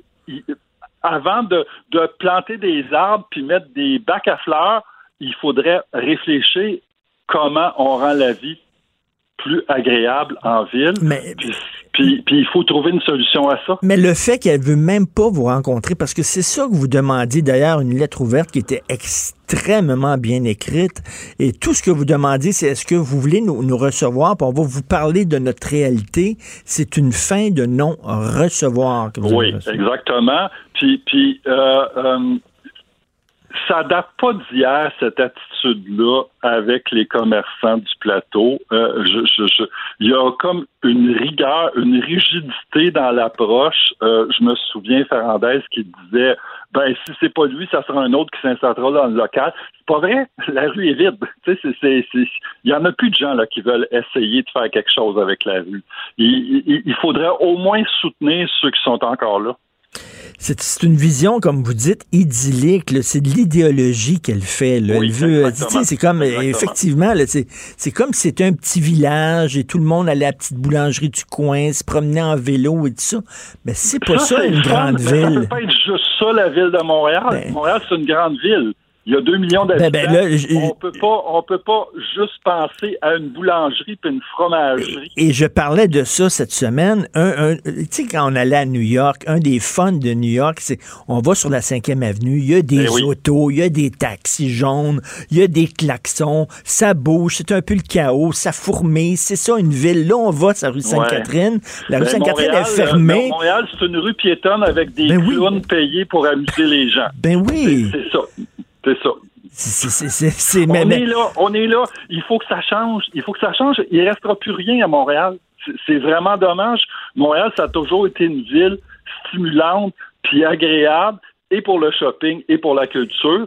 Puis malheureusement, avec cette vision où, où on veut en fait, c'est comme une espèce de contrôle moral. Hein? Mm. Tout le monde est cute, on se promène main dans la main, il y a des petits oiseaux, il y a des fleurs. Mais non, c'est pas ça une grande ville. C'est pas ça. Ben non, puis là, vous n'êtes pas anticycliste, parce que là, il y a des cyclistes qui disent on va, on va boycotter les commerces. je me suis fait blaster sur les réseaux sociaux, Ben voyons. traité de dinosaure hier soir. Tout ce qu'on demande, c'est OK, les cyclistes, comment mes clients et les clients des autres boutiques peuvent quand même accéder à nos commerces? Hein, C'est juste ça. C'est- Puis comment on, on m'a dit, ben, euh, euh, genre, euh, euh, citation, euh, je vais chez Zone en vélo acheter deux tabourets. Je peux pas les ramener en vélo, hein? Alors, faites livrer. Mais qu'est-ce que c'est que cet argumentaire de cul-là? Faites livrer. Je- on va mettre ça dans du papier bulle, une boîte de carton. UPS va venir chercher les tabourets pour les livrer dans deux jours chez nous. C'est ridicule. Ben oui, ben oui. Puis là, tu sais, c'est drôle, les cyclistes, leur discours, c'est il faut partager. Il faut partager la rue avec les cyclistes. Mais ce sera le fun, nous autres, qui partagent la ville aussi avec les commerçants. C'est tout ce que vous voulez Ben, avoir. C'est un discours assez, a- assez étroit, hein, euh, assez, euh, une vision assez étroite des choses. Euh, en fait, ils ont raison. Comme, comme la nouvelle euh, euh, gauche moralisatrice, on a raison et vous avez tort. Il n'y a pas de discussion possible. On a raison. Et, et Christian, là, on va dire oui, mais là, euh, comme vous dites, là, ces temps-ci, c'est le télétravail ou alors c'est l'éducation à distance. Là, on va dire, mais ils n'ont rien qu'à avoir un site Internet, puis il va vendre ses robes par, euh, par site Internet, oui, puis il va y oui, livrer oui, ça si- correct, mais ça c'est à peu près 5% du marché. Euh, Mm. Une cliente qui, qui- qui a envie d'un truc chez nous, ou- ou- je, je veux pas parler de moi, là, mais je- on essaie une, une robe à 350 dollars, on veut l'essayer, on veut voir qu'est-ce qu'on a l'air dedans. C'est pas un t-shirt de, de chez Gap qui de toute façon sont en difficulté aussi. Le- le- c'est assez limite là, le, le, le, Amazon puis, puis le, le, le prêt à consommer dans des boîtes en carton. Il y a aussi l'expérience d'essayer, d'être conseillé, de choisir, d'avoir des retouches sur ses vêtements. Ça, c'est c'est le genre de service que j'offre. C'est- Ça ne peut pas être fait en ligne. ça. Mais écoutez, il y a, peut-être une, une petite gang de cyclistes qui sont en maudit contre vous, mais je peux vous dire, là, Christian, là, qu'il y a ben, ben, ben des gens qui sont derrière vous. Il y a ben, ben, ben des gens qui voient le problème à Montréal. téléphones depuis deux jours. C'est- C'est, c'est en fait euh, c'est une meilleure performance que mes défilés. Là. Euh, les gens sont tannés. Oui, en général, les gens sont tannés puis aimeraient revenir à une dynamique. Euh, c'est pas l'idée de que la voiture prenne toute la place. Non, on n'est pas là. Mais qu'on puisse partager la ville, que la ville ne soit pas juste une zone piétonne et cycliste. Exactement. On dit aux puis- gens, on dit aux gens qui nous écoutent, faites de la résistance, allez encourager les commerces à rue Saint-Denis. Là, on vous dit pas là, que c'est tellement l'épouvantable que mettez pas le pied sur la rue Saint-Denis. Ça va être pire. Allez encourager les commerces de la rue Saint-Denis, dont Muse. Exactement. Puis pas juste, pas juste la rue Saint-Denis, tout Montréal. Tout Montréal. Zone sinistrée dans le moment. Le centre-ville aussi, c'est, c'est, c'est dramatique. Euh, euh, puis cette ville-là peut pas devenir euh, euh, une ville de province plate où on fait tout à vélo. Là, c'est comme, je, je- je- c'est pas ça. Eh, merci beaucoup de votre fait Puis si, je passe à rue Saint-Denis, j'irai vous voir pour vous faire un coucou. Christian Chenaille de, de la boutique Muse à rue Saint-Denis, quelqu'un qui a pas peur de ses opinions, puis ça n'a aucun bon sens que Madame la mairesse ne veut même pas les rencontrer et même pas discuter avec eux. Et comme il a dit, M. Chenaille, elle a raison. A raison et tous les autres ont tort. William et Sébastien ont enfin trouvé le condo de leur rêve. Ils l'ont acheté avec l'aide d'une courtière immobilière recommandée par Confia. Parmi les courtiers qui leur ont été proposés, William et Sébastien ont choisi de faire affaire avec Hélène. Elle connaissait bien le quartier et d'emblée, elle a compris leurs besoins. Ça a tout de suite cliqué. Mais quand même pas autant qu'entre William et Sébastien. Confia, on se dédie à l'espace le plus important de votre vie. Confia fait partie d'Espace Proprio, une initiative de Desjardins. Joignez-vous à la discussion. Appelez ou textez le 187 Cube Radio 1877 827 2346. Le, le commentaire de Emmanuel Latraverse. Des analyses politiques pas comme les autres. Emmanuel, il y a eu un point de presse là, de- du ministre de l'Éducation, M. Roberge. Euh, euh, Est-ce que tu as pu l'écouter, le regarder? J'en ai vu euh, des parties. C'est sûr que M. Roberge fait face à des questions euh, de plus en plus pointues euh, sur la rentrée scolaire là, Oui.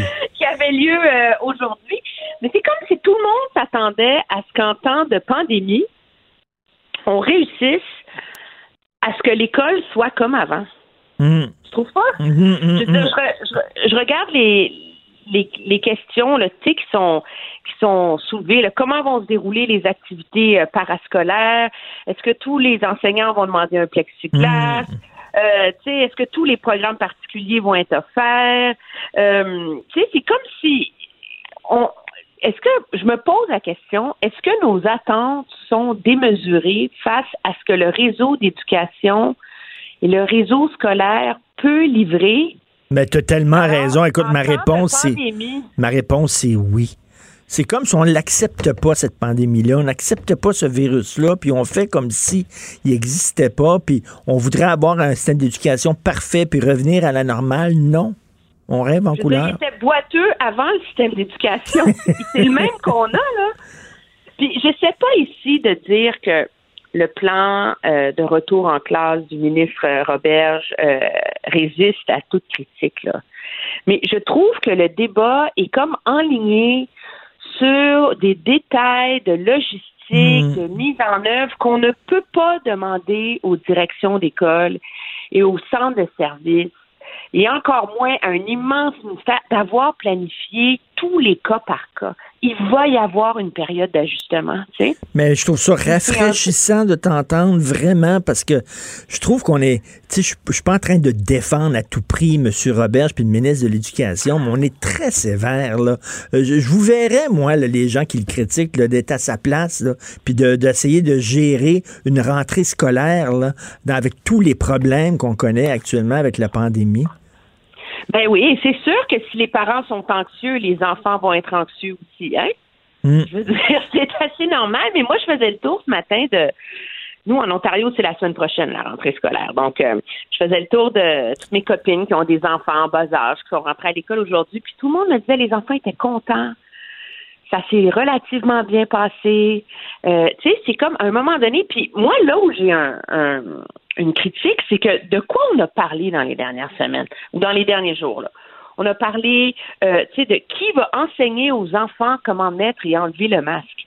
Ben, les parents, là. Ben oui. Je veux dire, euh, tu sais, on a, alors, on a parlé de ça, on a parlé de bulles, on a parlé de plexiglas, on a parlé de protocole de si un enfant dans une classe a un test puis que son ami a joué avec lui la veille, est-ce qu'il faut que les parents, tu sais, je veux dire là, on est rendu là dans des cas tellement pointus. Puis il y a un- une chose dont on n'a pas parlé. T'as pas remarqué? C'est quoi? Deux questions essentielles. Quels sont les apprentissages à privilégier? Hmm? Comment va se faire le rattrapage? Le rattrapage, on n'en a pas parlé. scolaire? Comment, comment on va faire pour ramener tous ces élèves-là à niveau? Et alors, ça, là, c'est comme le cœur de l'école, tu sais. C'est d'aller à l'école et d'apprendre. Et, et- et qu'est- qu'est-ce que tu penses de la réaction des centrales syndicales d'enseignants? J'ai j'ai un gros problème. D'un, moi, je connais beaucoup de professeurs, j'ai parlé à plein de profs qui, oui, sont inquiets, oui, ils trouvent que, tu sais, pour eux, là, c'est eux qui vont au front, là, c'est pas nous, là, hein. c'est eux qui vont gérer une classe d'enfants où il y en a la moitié qui vont mettre leur masque, les autres vont se les accrocher après le nez, puis vont se faire des queues de cheval avec. Tu sais, on s'entend, là. Je veux dire, c'est quoi une classe, là, d'enfants au primaire, là? Oui. C'est eux qui sont prêts avec ça. Alors, c'est sûr qu'ils ont des inquiétudes, mais ils ont envie de retourner. Ils ont réfléchi cet été à comment faire.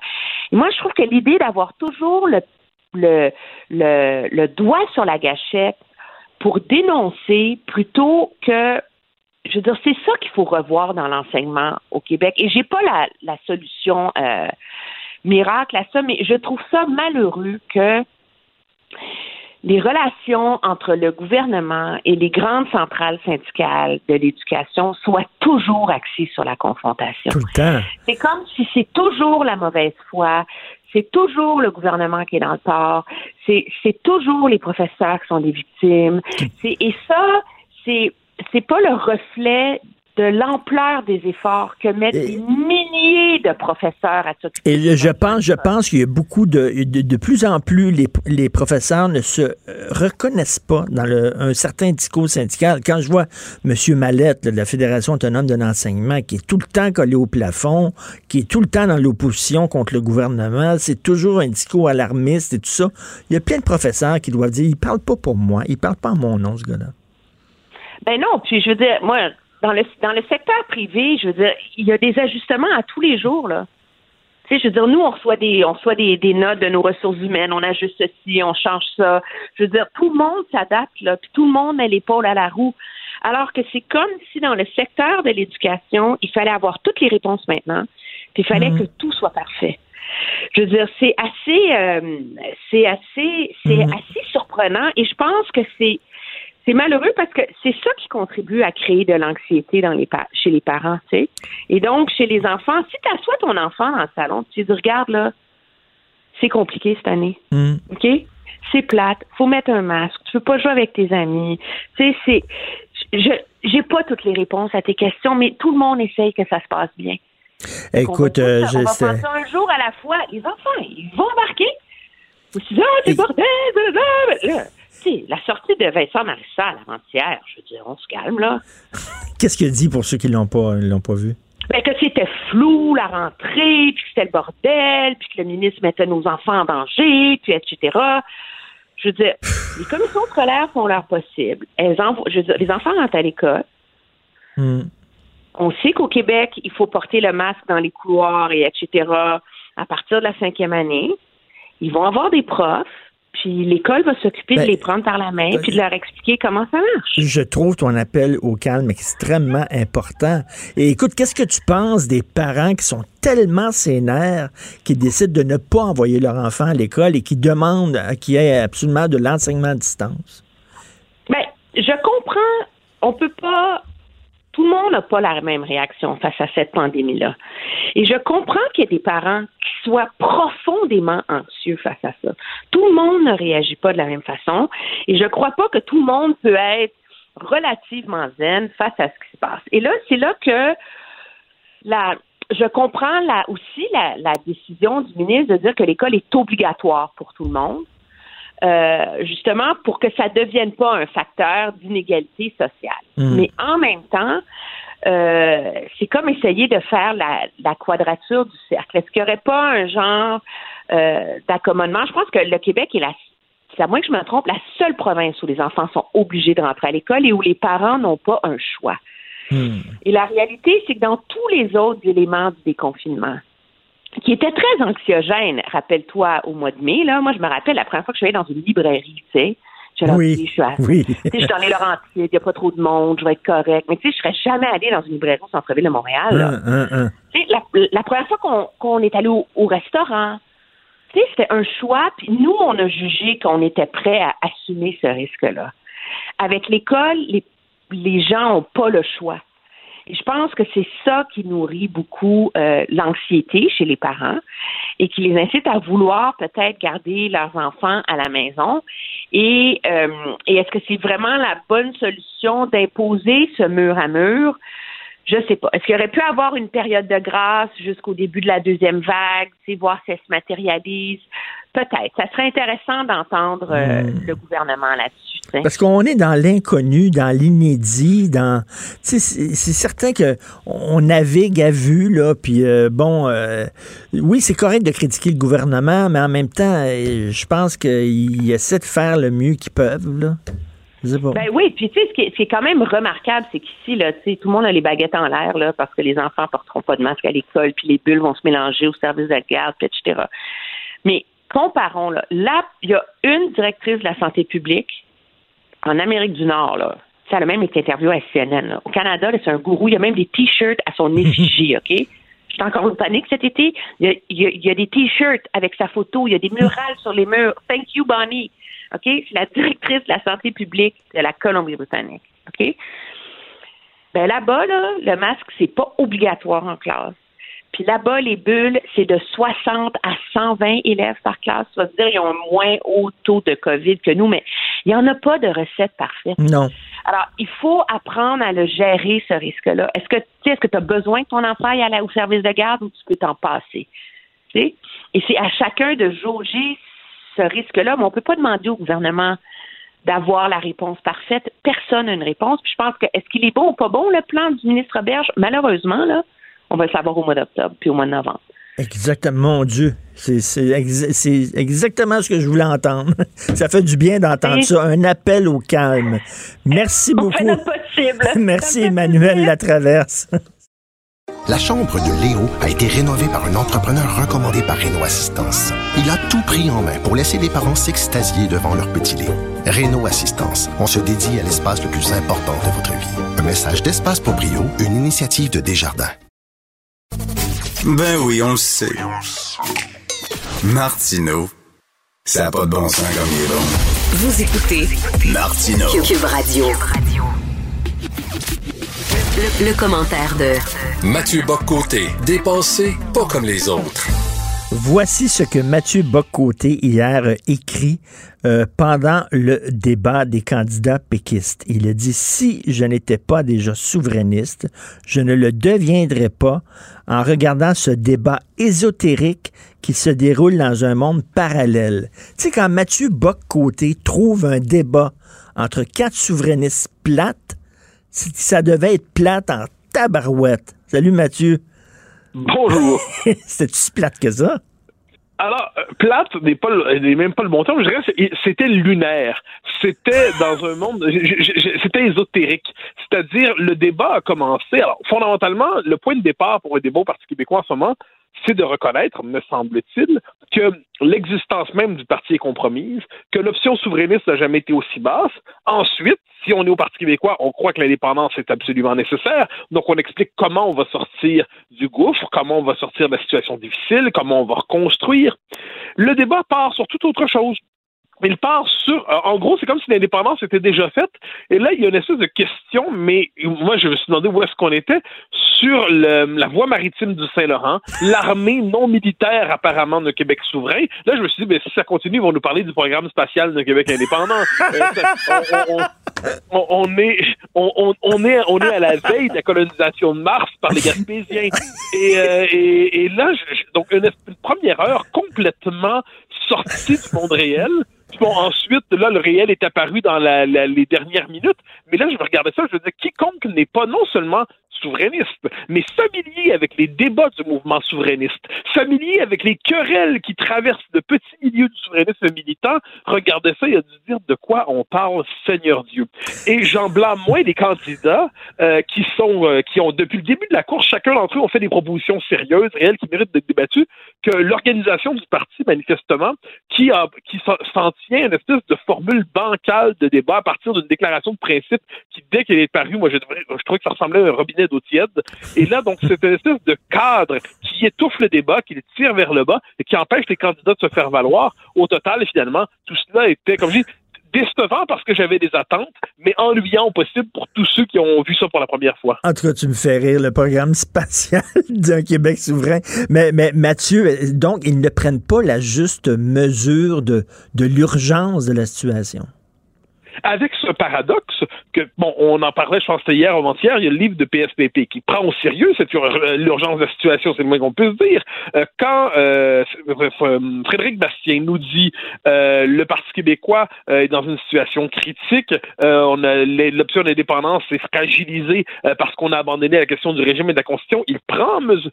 Chaque candidat, lorsqu'il s'est prononcé individuellement, quand Sylvain Gaudreau nous dit l'essentiel à la prochaine élection, c'est de regagner des députés. Donc on comprend qu'il y a un objectif raisonnable, modéré. Euh, quand Guy Nantel, bon, euh, lui, il semble promettre l'indépendance sur deux ans, ça nous rappelle les mille jours de Bernard Landry, mais il est conscient que le Parti québécois risque la disparition. Donc chacun d'entre eux, pris et laissés eux-mêmes, sont assez conscients, sont assez lucides.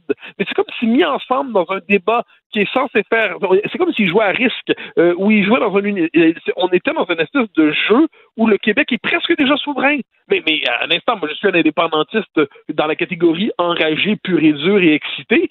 Et je suis pas de ceux qui pensent que l'indépendance est au, au seuil de la réussite. Elle est au seuil de la tombe. Alors, quand on sait ça, quand on sait qu'on est plus proche des soins palliatifs euh, que du, du podium de la conquête, eh bien, on se dit, bah là, franchement, il faut débattre de cette réalité. Elle était absente. Ensuite, la manière de thématiser les thèmes euh, éducation et Québec souverain. Alors, moi, je suis, encore une fois, je le redis si c'est nécessaire, très indépendantiste, mais la question de l'éducation, euh, sauf pour ce qui est du financement fédéral de l'université, c'est une question proprement québécoise. La manière qu'ils ont cherché à faire un lien entre les deux, ça marchait pas tant que ça. Donc, il y avait tous les travers du, du souverainisme autiste, du souverainisme autoréférentiel, du souverainisme enfermé dans son bocal étaient rassemblés dans cette étrange expérience de Web TV. J'ose croire que les deux prochains débats seront plus connectés à la réalité, qu'ils prendront conscience du fait que sinon, ils vont gâcher une partie importante de leur course à la chefferie où ils pourraient amener les gens à s'y intéresser. Écoute, euh, Paul Saint-Pierre Plamondon euh, a écrit euh, sur euh, sa page Facebook qu'il est allé accorder une entrevue à une émission littéraire à la radio de Radio-Canada et que, bon, c'était très difficile parce que quand tu es souverainiste à Radio-Canada, c'est difficile. Mais première question, vous avez appelé votre fils Maurice. Est-ce que c'est en l'honneur de Maurice Duplessis? Ah non, mais ça, non, c'est l'émission de, de Marie-Louise Arsenault. Qui, qui- mais comme je me disais, il n'y a pas d'émission littéraire à Radio-Canada. Il y a une émission militante qui se présente comme une émission littéraire. Mais bon, ça, c'est pas très grave. ça, ça ne distingue pas cette émission de quelques autres. Mais ce qui est particulier, c'est que euh, toute l'entrevue, c'était pour presque se justifier d'exister. Il y a eu la question qui était posée. Euh, il y a quatre hommes blancs dans la course en ce moment. Hein, quatre hommes blancs. Bon, alors là, euh, quatre hommes. eh, Là, ça commence ce type de question qui racialise les candidats. Euh, alors que ce que j'en sais, il n'y avait pas d'interdiction à ce que des femmes les grandes couleurs se présentent dans l'élection, mais, mais non, euh, pour une série de raisons, il y a encore quelques hommes blancs au Québec et apparemment certains d'entre eux sont candidats à la chefferie du parti. Donc c'était une entrevue qui était de mauvaise foi et là-dessus, PSPP a eu raison, me semble-t-il, euh, de, de dire que aller à Radio-Canada, ce n'est pas aller dans un terrain neutre, ce n'est pas aller dans un terrain objectif, c'est aller dans un, sur un terrain hostile. Et je pense que tous les candidats à la chefferie du Parti québécois qui doivent passer de- devant certaines émissions, surtout, faut le dire, hein, le service politique est plus objectif, mais quand on rentre dans les émissions culturelles, ça devient militant. Euh, là, euh, c'est un environnement hostile. C'est une forme de procès déguisé avec une, un esprit de, de moquerie. Mais bon, encore une fois, c'est pas la fin du monde. euh, et il faut euh, l'espace public étant ce qu'il est, les la radio-télévision fédérale étant ce qu'elle est, on l'accepte comme tel. Mais il avait raison de le mentionner. Écoute, euh, 10 petits nègres, le fameux roman, là, on l'a tous lu de euh, Agatha Christie. En fait, le, le titre original, je disais cette semaine que le titre original, c'était Ten Little Indians. Je pense que c'est un film qui était inspiré du roman qui avait été intitulé Little Indians, alors que le titre original était And Then There Were None. Donc, euh, euh, maintenant, il n'en reste plus. On dit que 10 petits nègres, on va changer le titre du roman.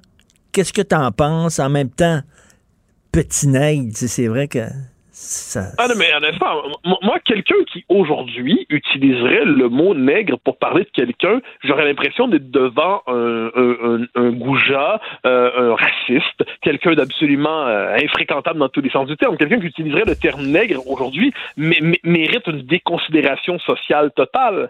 Mais ce n'est pas la même chose de dire cela et de dire il va falloir commencer à réviser les œuvres une après les autres pour amender, modifier, changer les titres, euh, parce que bon, on l'a vu avec euh, Nègre blanc d'Amérique. Alors là, apparemment, que prononcer ce, ce, ce, ce titre de livre à Concordia ou à la CBC, euh, ça peut euh, coûter le poste de celui qui ose c'est- comme le nom de Dieu. hein. On ne peut pas le prononcer. Mais apparemment, il y a des mots blasphèmes aujourd'hui et certains titres ne doivent pas être prononcés. Et moi, ce qui m'inquiète avec ça, c'est que là, bon, c'est 10 petits nègres aujourd'hui, et, et la question, c'est demain, qu'est-ce que ça sera? Parce qu'à partir du moment où on lance une logique d'inquisition, où on change les titres qui nous dérangent dans le monde venu d'hier, euh, dans le, quand on se met à transformer l'héritage, à le passer au tamis du, euh, de la rectitude politique, eh bien, qu'est-ce qui va rester? Est-ce qu'on va pouvoir encore diffuser des westerns demain? C'est une question que, d'ailleurs, on n'en diffuse plus beaucoup, soyons honnêtes. Mais est-ce que ça va être encore possible de regarder un western sans, euh, sans qu'il y ait qu'il soit recontextualisé? On l'a vu avec autant, euh, Ben, autant.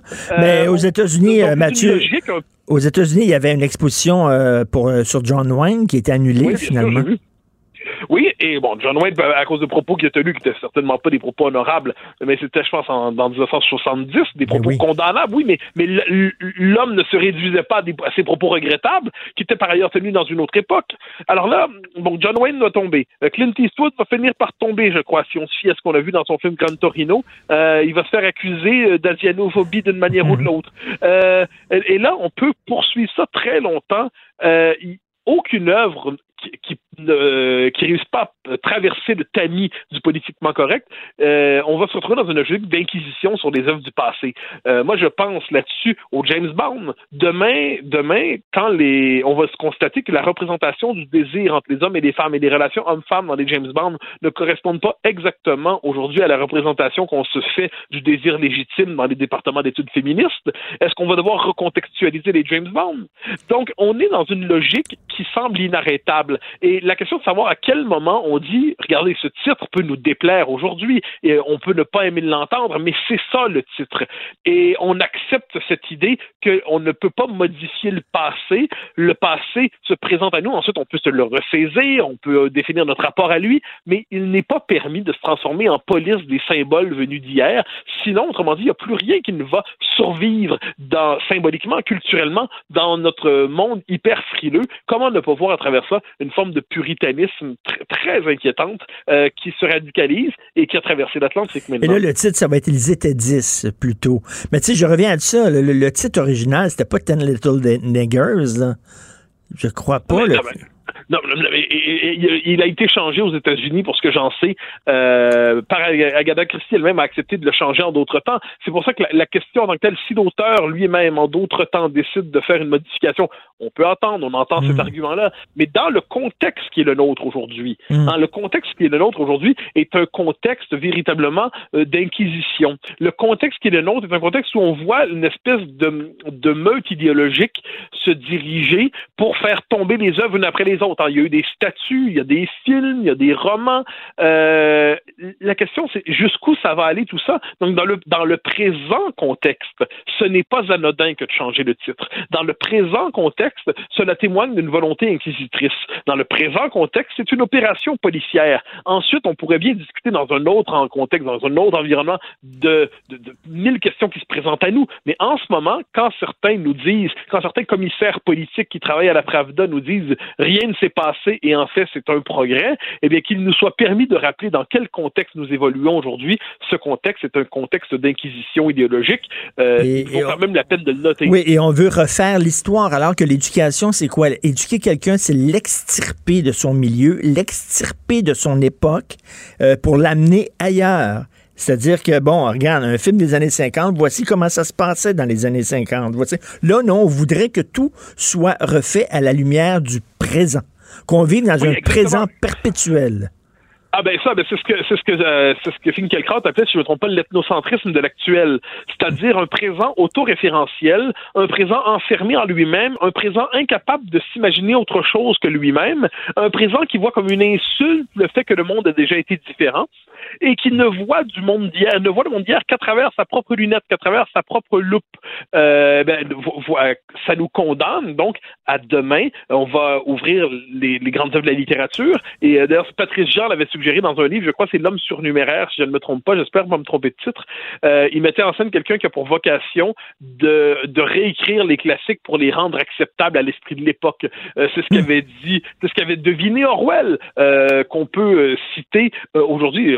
Certains nous accusent de le citer de manière décontextualisée, alors qu'ils n'ont probablement jamais lu plus que 1984, il y a une vingtaine d'années.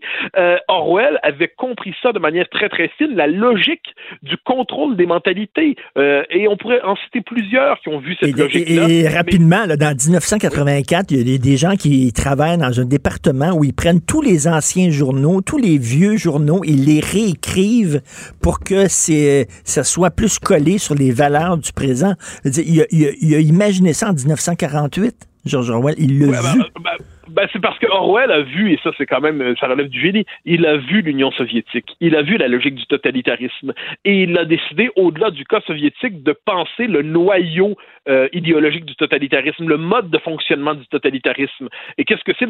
Au cœur du fonctionnement du totalitarisme Il y a la maîtrise du langage, le contrôle idéologique du langage, le contrôle du passé, le contrôle des symboles, le fait que le réel n'existe plus. En- Dans 1984, qu'est-ce qu'il faut faire plus que tout? C'est suivre la ligne du parti, quelle qu'elle soit. Le réel ne compte plus. Ce qu'il faut suivre, c'est la ligne du parti, toujours s'y adapter pour demeurer dans les bonnes grâces du régime, jusqu'à être capable de dire s'il le faut que 2 plus 2 égale 5. Nous sommes dans une époque qui vit aujourd'hui que nous disions 2 plus 2 égale 5.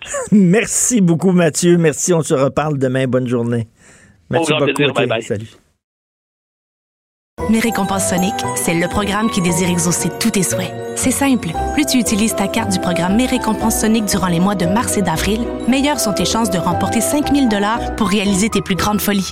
Visite l'une de nos stations Sonic et comble tes envies.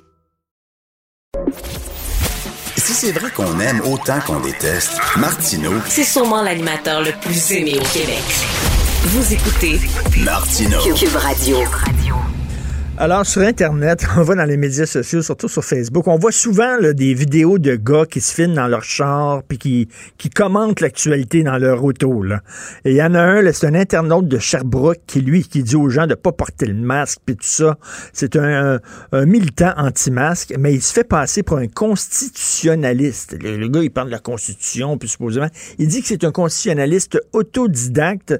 Bref, là, il a reçu une amende de 25 000 pour exercice illégal du métier d'avocat. Nous allons parler avec un vrai avocat, j'espère, maître François-David Bernier. Salut, François-David. Salut Richard.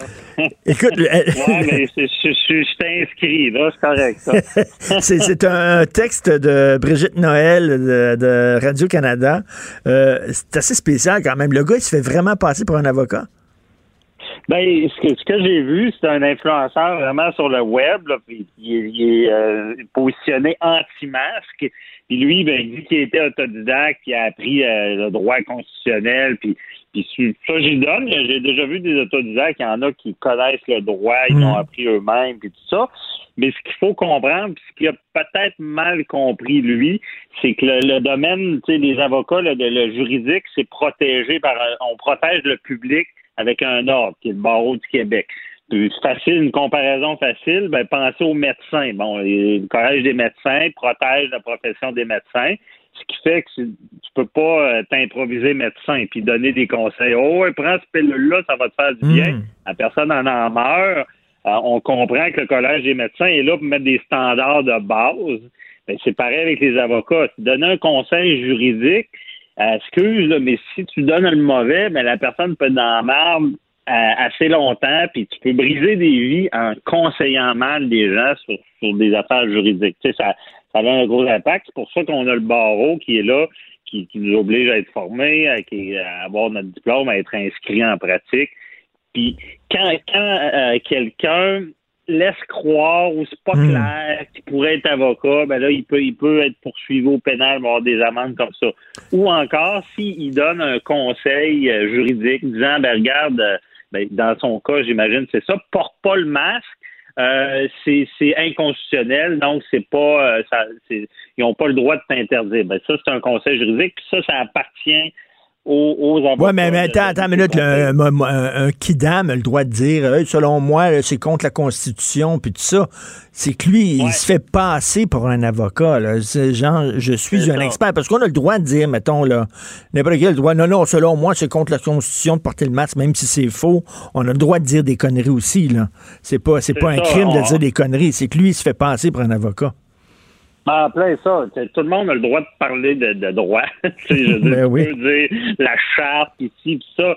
Mais c'est ça, quand, quand tu, tu te dis formé là-dedans, mais mettons, moi, je te dis, ben, gars, je suis pas avocat, mais je, je suis formé, là. Tu sais, je, je connais ça, là. Tu sais, je- donc, euh, euh, suis mon conseil. Moi, je, je connais, la charte. Ben, c'est différent de, de dire que on, on pense que c'est légal, des choses comme ça. C'est que je te donne un conseil juridique. Comme je dis, c'est pour protéger, parce que quand tu donnes euh, Pensez au médecin, s'il donne des conseils, il n'est pas formé, mais il peut, il peut faire Mais, des mais, dommages. mais, mais écoute, le C'est pareil. v- 25 000 piastres d'amende, c'est énorme. Tu trouves pas ça trop Ouais, gros? ben, c'est- ben, c'est sûr que ça donne l'exemple. Puis effectivement, euh, tu sais, ça, c'est c'est le barreau qui surveille. Moi, j'ai déjà vu plein de fois où des gens pensent, on pourrait penser aussi des avocats ou donnent des conseils juridiques. Ça veut-tu dire qu'ils interviennent? C'est sûr que on se cassera pas qu'ils vont à- après les gros poissons. là. Lui, ça, c'est- ça semble être quelqu'un d'assez euh, influent qui, qui, qui semble assez euh, suivi par beaucoup de personnes. Donc, euh, c'est sûr qu'il euh, c'est des amendes salées, là, c'est dans la loi, euh, c'est dans le code des professions. C'est fait pour que tu pas le goût de, de te faire passer pour un avocat. En tout cas, ben, oh boy, je pense qu'il n'y a plus personne qui va faire ça maintenant. Écoute, pendant que je t'ai, puis pendant qu'on parle de masque, il y a un joueur de Ouais. Conga, le joueur de Conga, 449 une amende qu'il a reçue parce que, bon, on veut pas qu'il crée un rassemblement dans un parc à cause de la COVID. On veut pas que les gens se ramassent devant lui puis se mettent à danser, tout ça. Mais d'un autre côté, on a vu des manifestations où il y avait des centaines, des milliers de personnes, puis personne n'a reçu une amende puis une contravention. Un moment donné, ça n'a pas de bon sens. là. Soit tu donnes des contraventions ou t'en donnes pas, là, François David. Là. Ben, je suis entièrement d'accord avec toi, puis je l'ai déjà même écrit dans le journal, c'est à un moment donné, il faut que tu mettes des règles en place, puis parce que là, il y a trop, il y a trop de discrétion, tu sais, c'est, il y a- il y a- il y a- des fois, tu vois des, des, des parties, puis personne n'intervient, puis euh, euh, d'autres fois, ça dépend toujours de la discrétion policière, puis ça, je veux dire, dans l'histoire, euh, c'est tout le temps dangereux de donner trop de discrétion, parce Ben que oui. euh, ça, ça fait des injustices comme ça, puis effectivement, si- mais c'est sûr que dans un rassemblement anti-masque, si arrive, il donne des contraventions, on sait la possibilité de grabuge. Non, mais je sais bien, mais tu sais, soit, soit t'en donnes à t'en donnes à tous les contrevenants ou t'en donnes pas. Mais tu peux pas dire, oui, lui va en avoir une contravention, mais l'autre, il en aura pas. Je comprends Ah, pas. T'as raison. Mais je vais dire, en ce moment, là, c'est quand on va regarder ça plus tard, ce qui se passe là, là c'est, c'est du jamais vu. Là. Et Mm. Tout le monde ne sait pas trop comment jongler avec ça. Puis tu sais, quand je pense à cet influenceur-là qui dit portez pas le masque, c'est pas constitutionnel, tu sais, c'est le, le masque en tant que tel, c'est jamais vu aussi euh, de dire hey, euh, tu, tu, tu, tu te dois de porter un masque. Ben oui. Puis ceux qui disent que, parce que j'ai vu dans l'article qui disait que la, la Commission des droits de la personne disait que c'était constitutionnel. Porter un, forcer à porter un masque, c'est pas constitutionnel.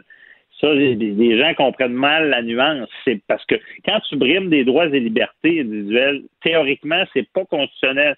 Mais dans la Constitution, il y a une exception que tu dis, ben, dans certains cas, tu es dans une société qui doit fonctionner, tu dois protéger ton public, la santé, c'est important. Donc, c'est pas correct, mais vu la situation, c'est une exception. Puis c'est ça qu'on voit beaucoup ces temps-ci, parce que interdire un rassemblement, c'est certainement pas constitutionnel non plus. Mais c'est une exception parce qu'il y a une crise de santé mondiale publique qui, qui existe, puis qu'il y en a qui meurent, puis ceux qui pensent que c'est pas vrai, ben Quelle là, euh, époque de fou. Oui. On improvise. On improvise en justice, on improvise en rentrée scolaire, on improvise. Qu'est-ce que tu veux? On n'a jamais connu une période comme ça. Merci. Il faut, faut s'adapter en cours de route. C'est rien que ça qu'il faut faire. Maître François David Tessier, t'es un vrai avocat, toi, là? Oui. Ah ouais, je pense que je vais aller voir si je suis encore inscrit. Et, euh, suivez, les, suivez pas les conseils de- de- d'un pas vrai avocat, mais trouvez-vous un bon avocat aussi. Le barreau, c'est un minimum. Donc, il faut... Maître François David Bernier, merci beaucoup. Merci, bonne Salut. journée, bye bye. Là, on a un vrai commentateur. Lui, il a sa carte, le commentateur certifié. Faites-vous pas passer pour un commentateur si vous ne l'êtes pas. Lui, il en est un. Qui ça? Toi. Pas moi. Grandpa. Jamais. Moi, je commande pas. Je J'ai jamais d'opinion. T'es un vrai commentateur. Tu as ta carte, tu fais partie J'ai de pas la, de chronique dans le Journal de Montréal, donc la je suis pas Ligue admis. des non, non. commentateurs. Non, non, non, j'ai pas de chronique dans le journal. Comment ça va? Pas, euh, pas pire, toi-même. La rentrée scolaire, là, je parlais à mon fils hier. on Comment il regardé- va, ton gars? Ben, il trouve ça dur. Il est troublé. Hier, on regardait un petit vidéo qu'il a reçu de, de l'école, puis euh, que bon, comment ça va se passer, puis tout ça. Puis là, il a appris qu'il pourra. Son meilleur chum, il est pas dans sa classe, il est Mm. dans une autre classe, mais il dit au moins, je vais le voir à récréation, on va avoir du fun. Puis là, qu'il a appris non. Non. Il le verra pas à récréation. Non. Ça va être dur. C'est dur. Quoi? Euh, C'est tu sais- tough. Tu sais que Mme Dutrisac va faire de la suppléance, là. Elle a un 20 Ah oui? Ah elle s'en va là-dedans. Elle lâche les médias, on voit ce que Wow. ça donne, toi puis moi. Mais euh, elle s'en va là-dedans, euh, puis elle va faire sa maîtrise, son brevet, tout ça, là, ça en a un bout de fait. Puis euh, elle me racontait comment ça marche. Là, là, il va y avoir des chemins, comme des cailloux ou des, des flèches pour indiquer aux enfants quels chemins suivre pour aller à la toilette, les détours nécessaires pour éviter que les enfants se croisent. Là, les petits pits, première, deuxième année, elle, euh, elle va s'occuper du primaire, euh, v- vont avoir des, des moments pour aller faire pipi. Puis on sait que les petits pits, ils ont besoin d'aller faire pipi quand ça arrive.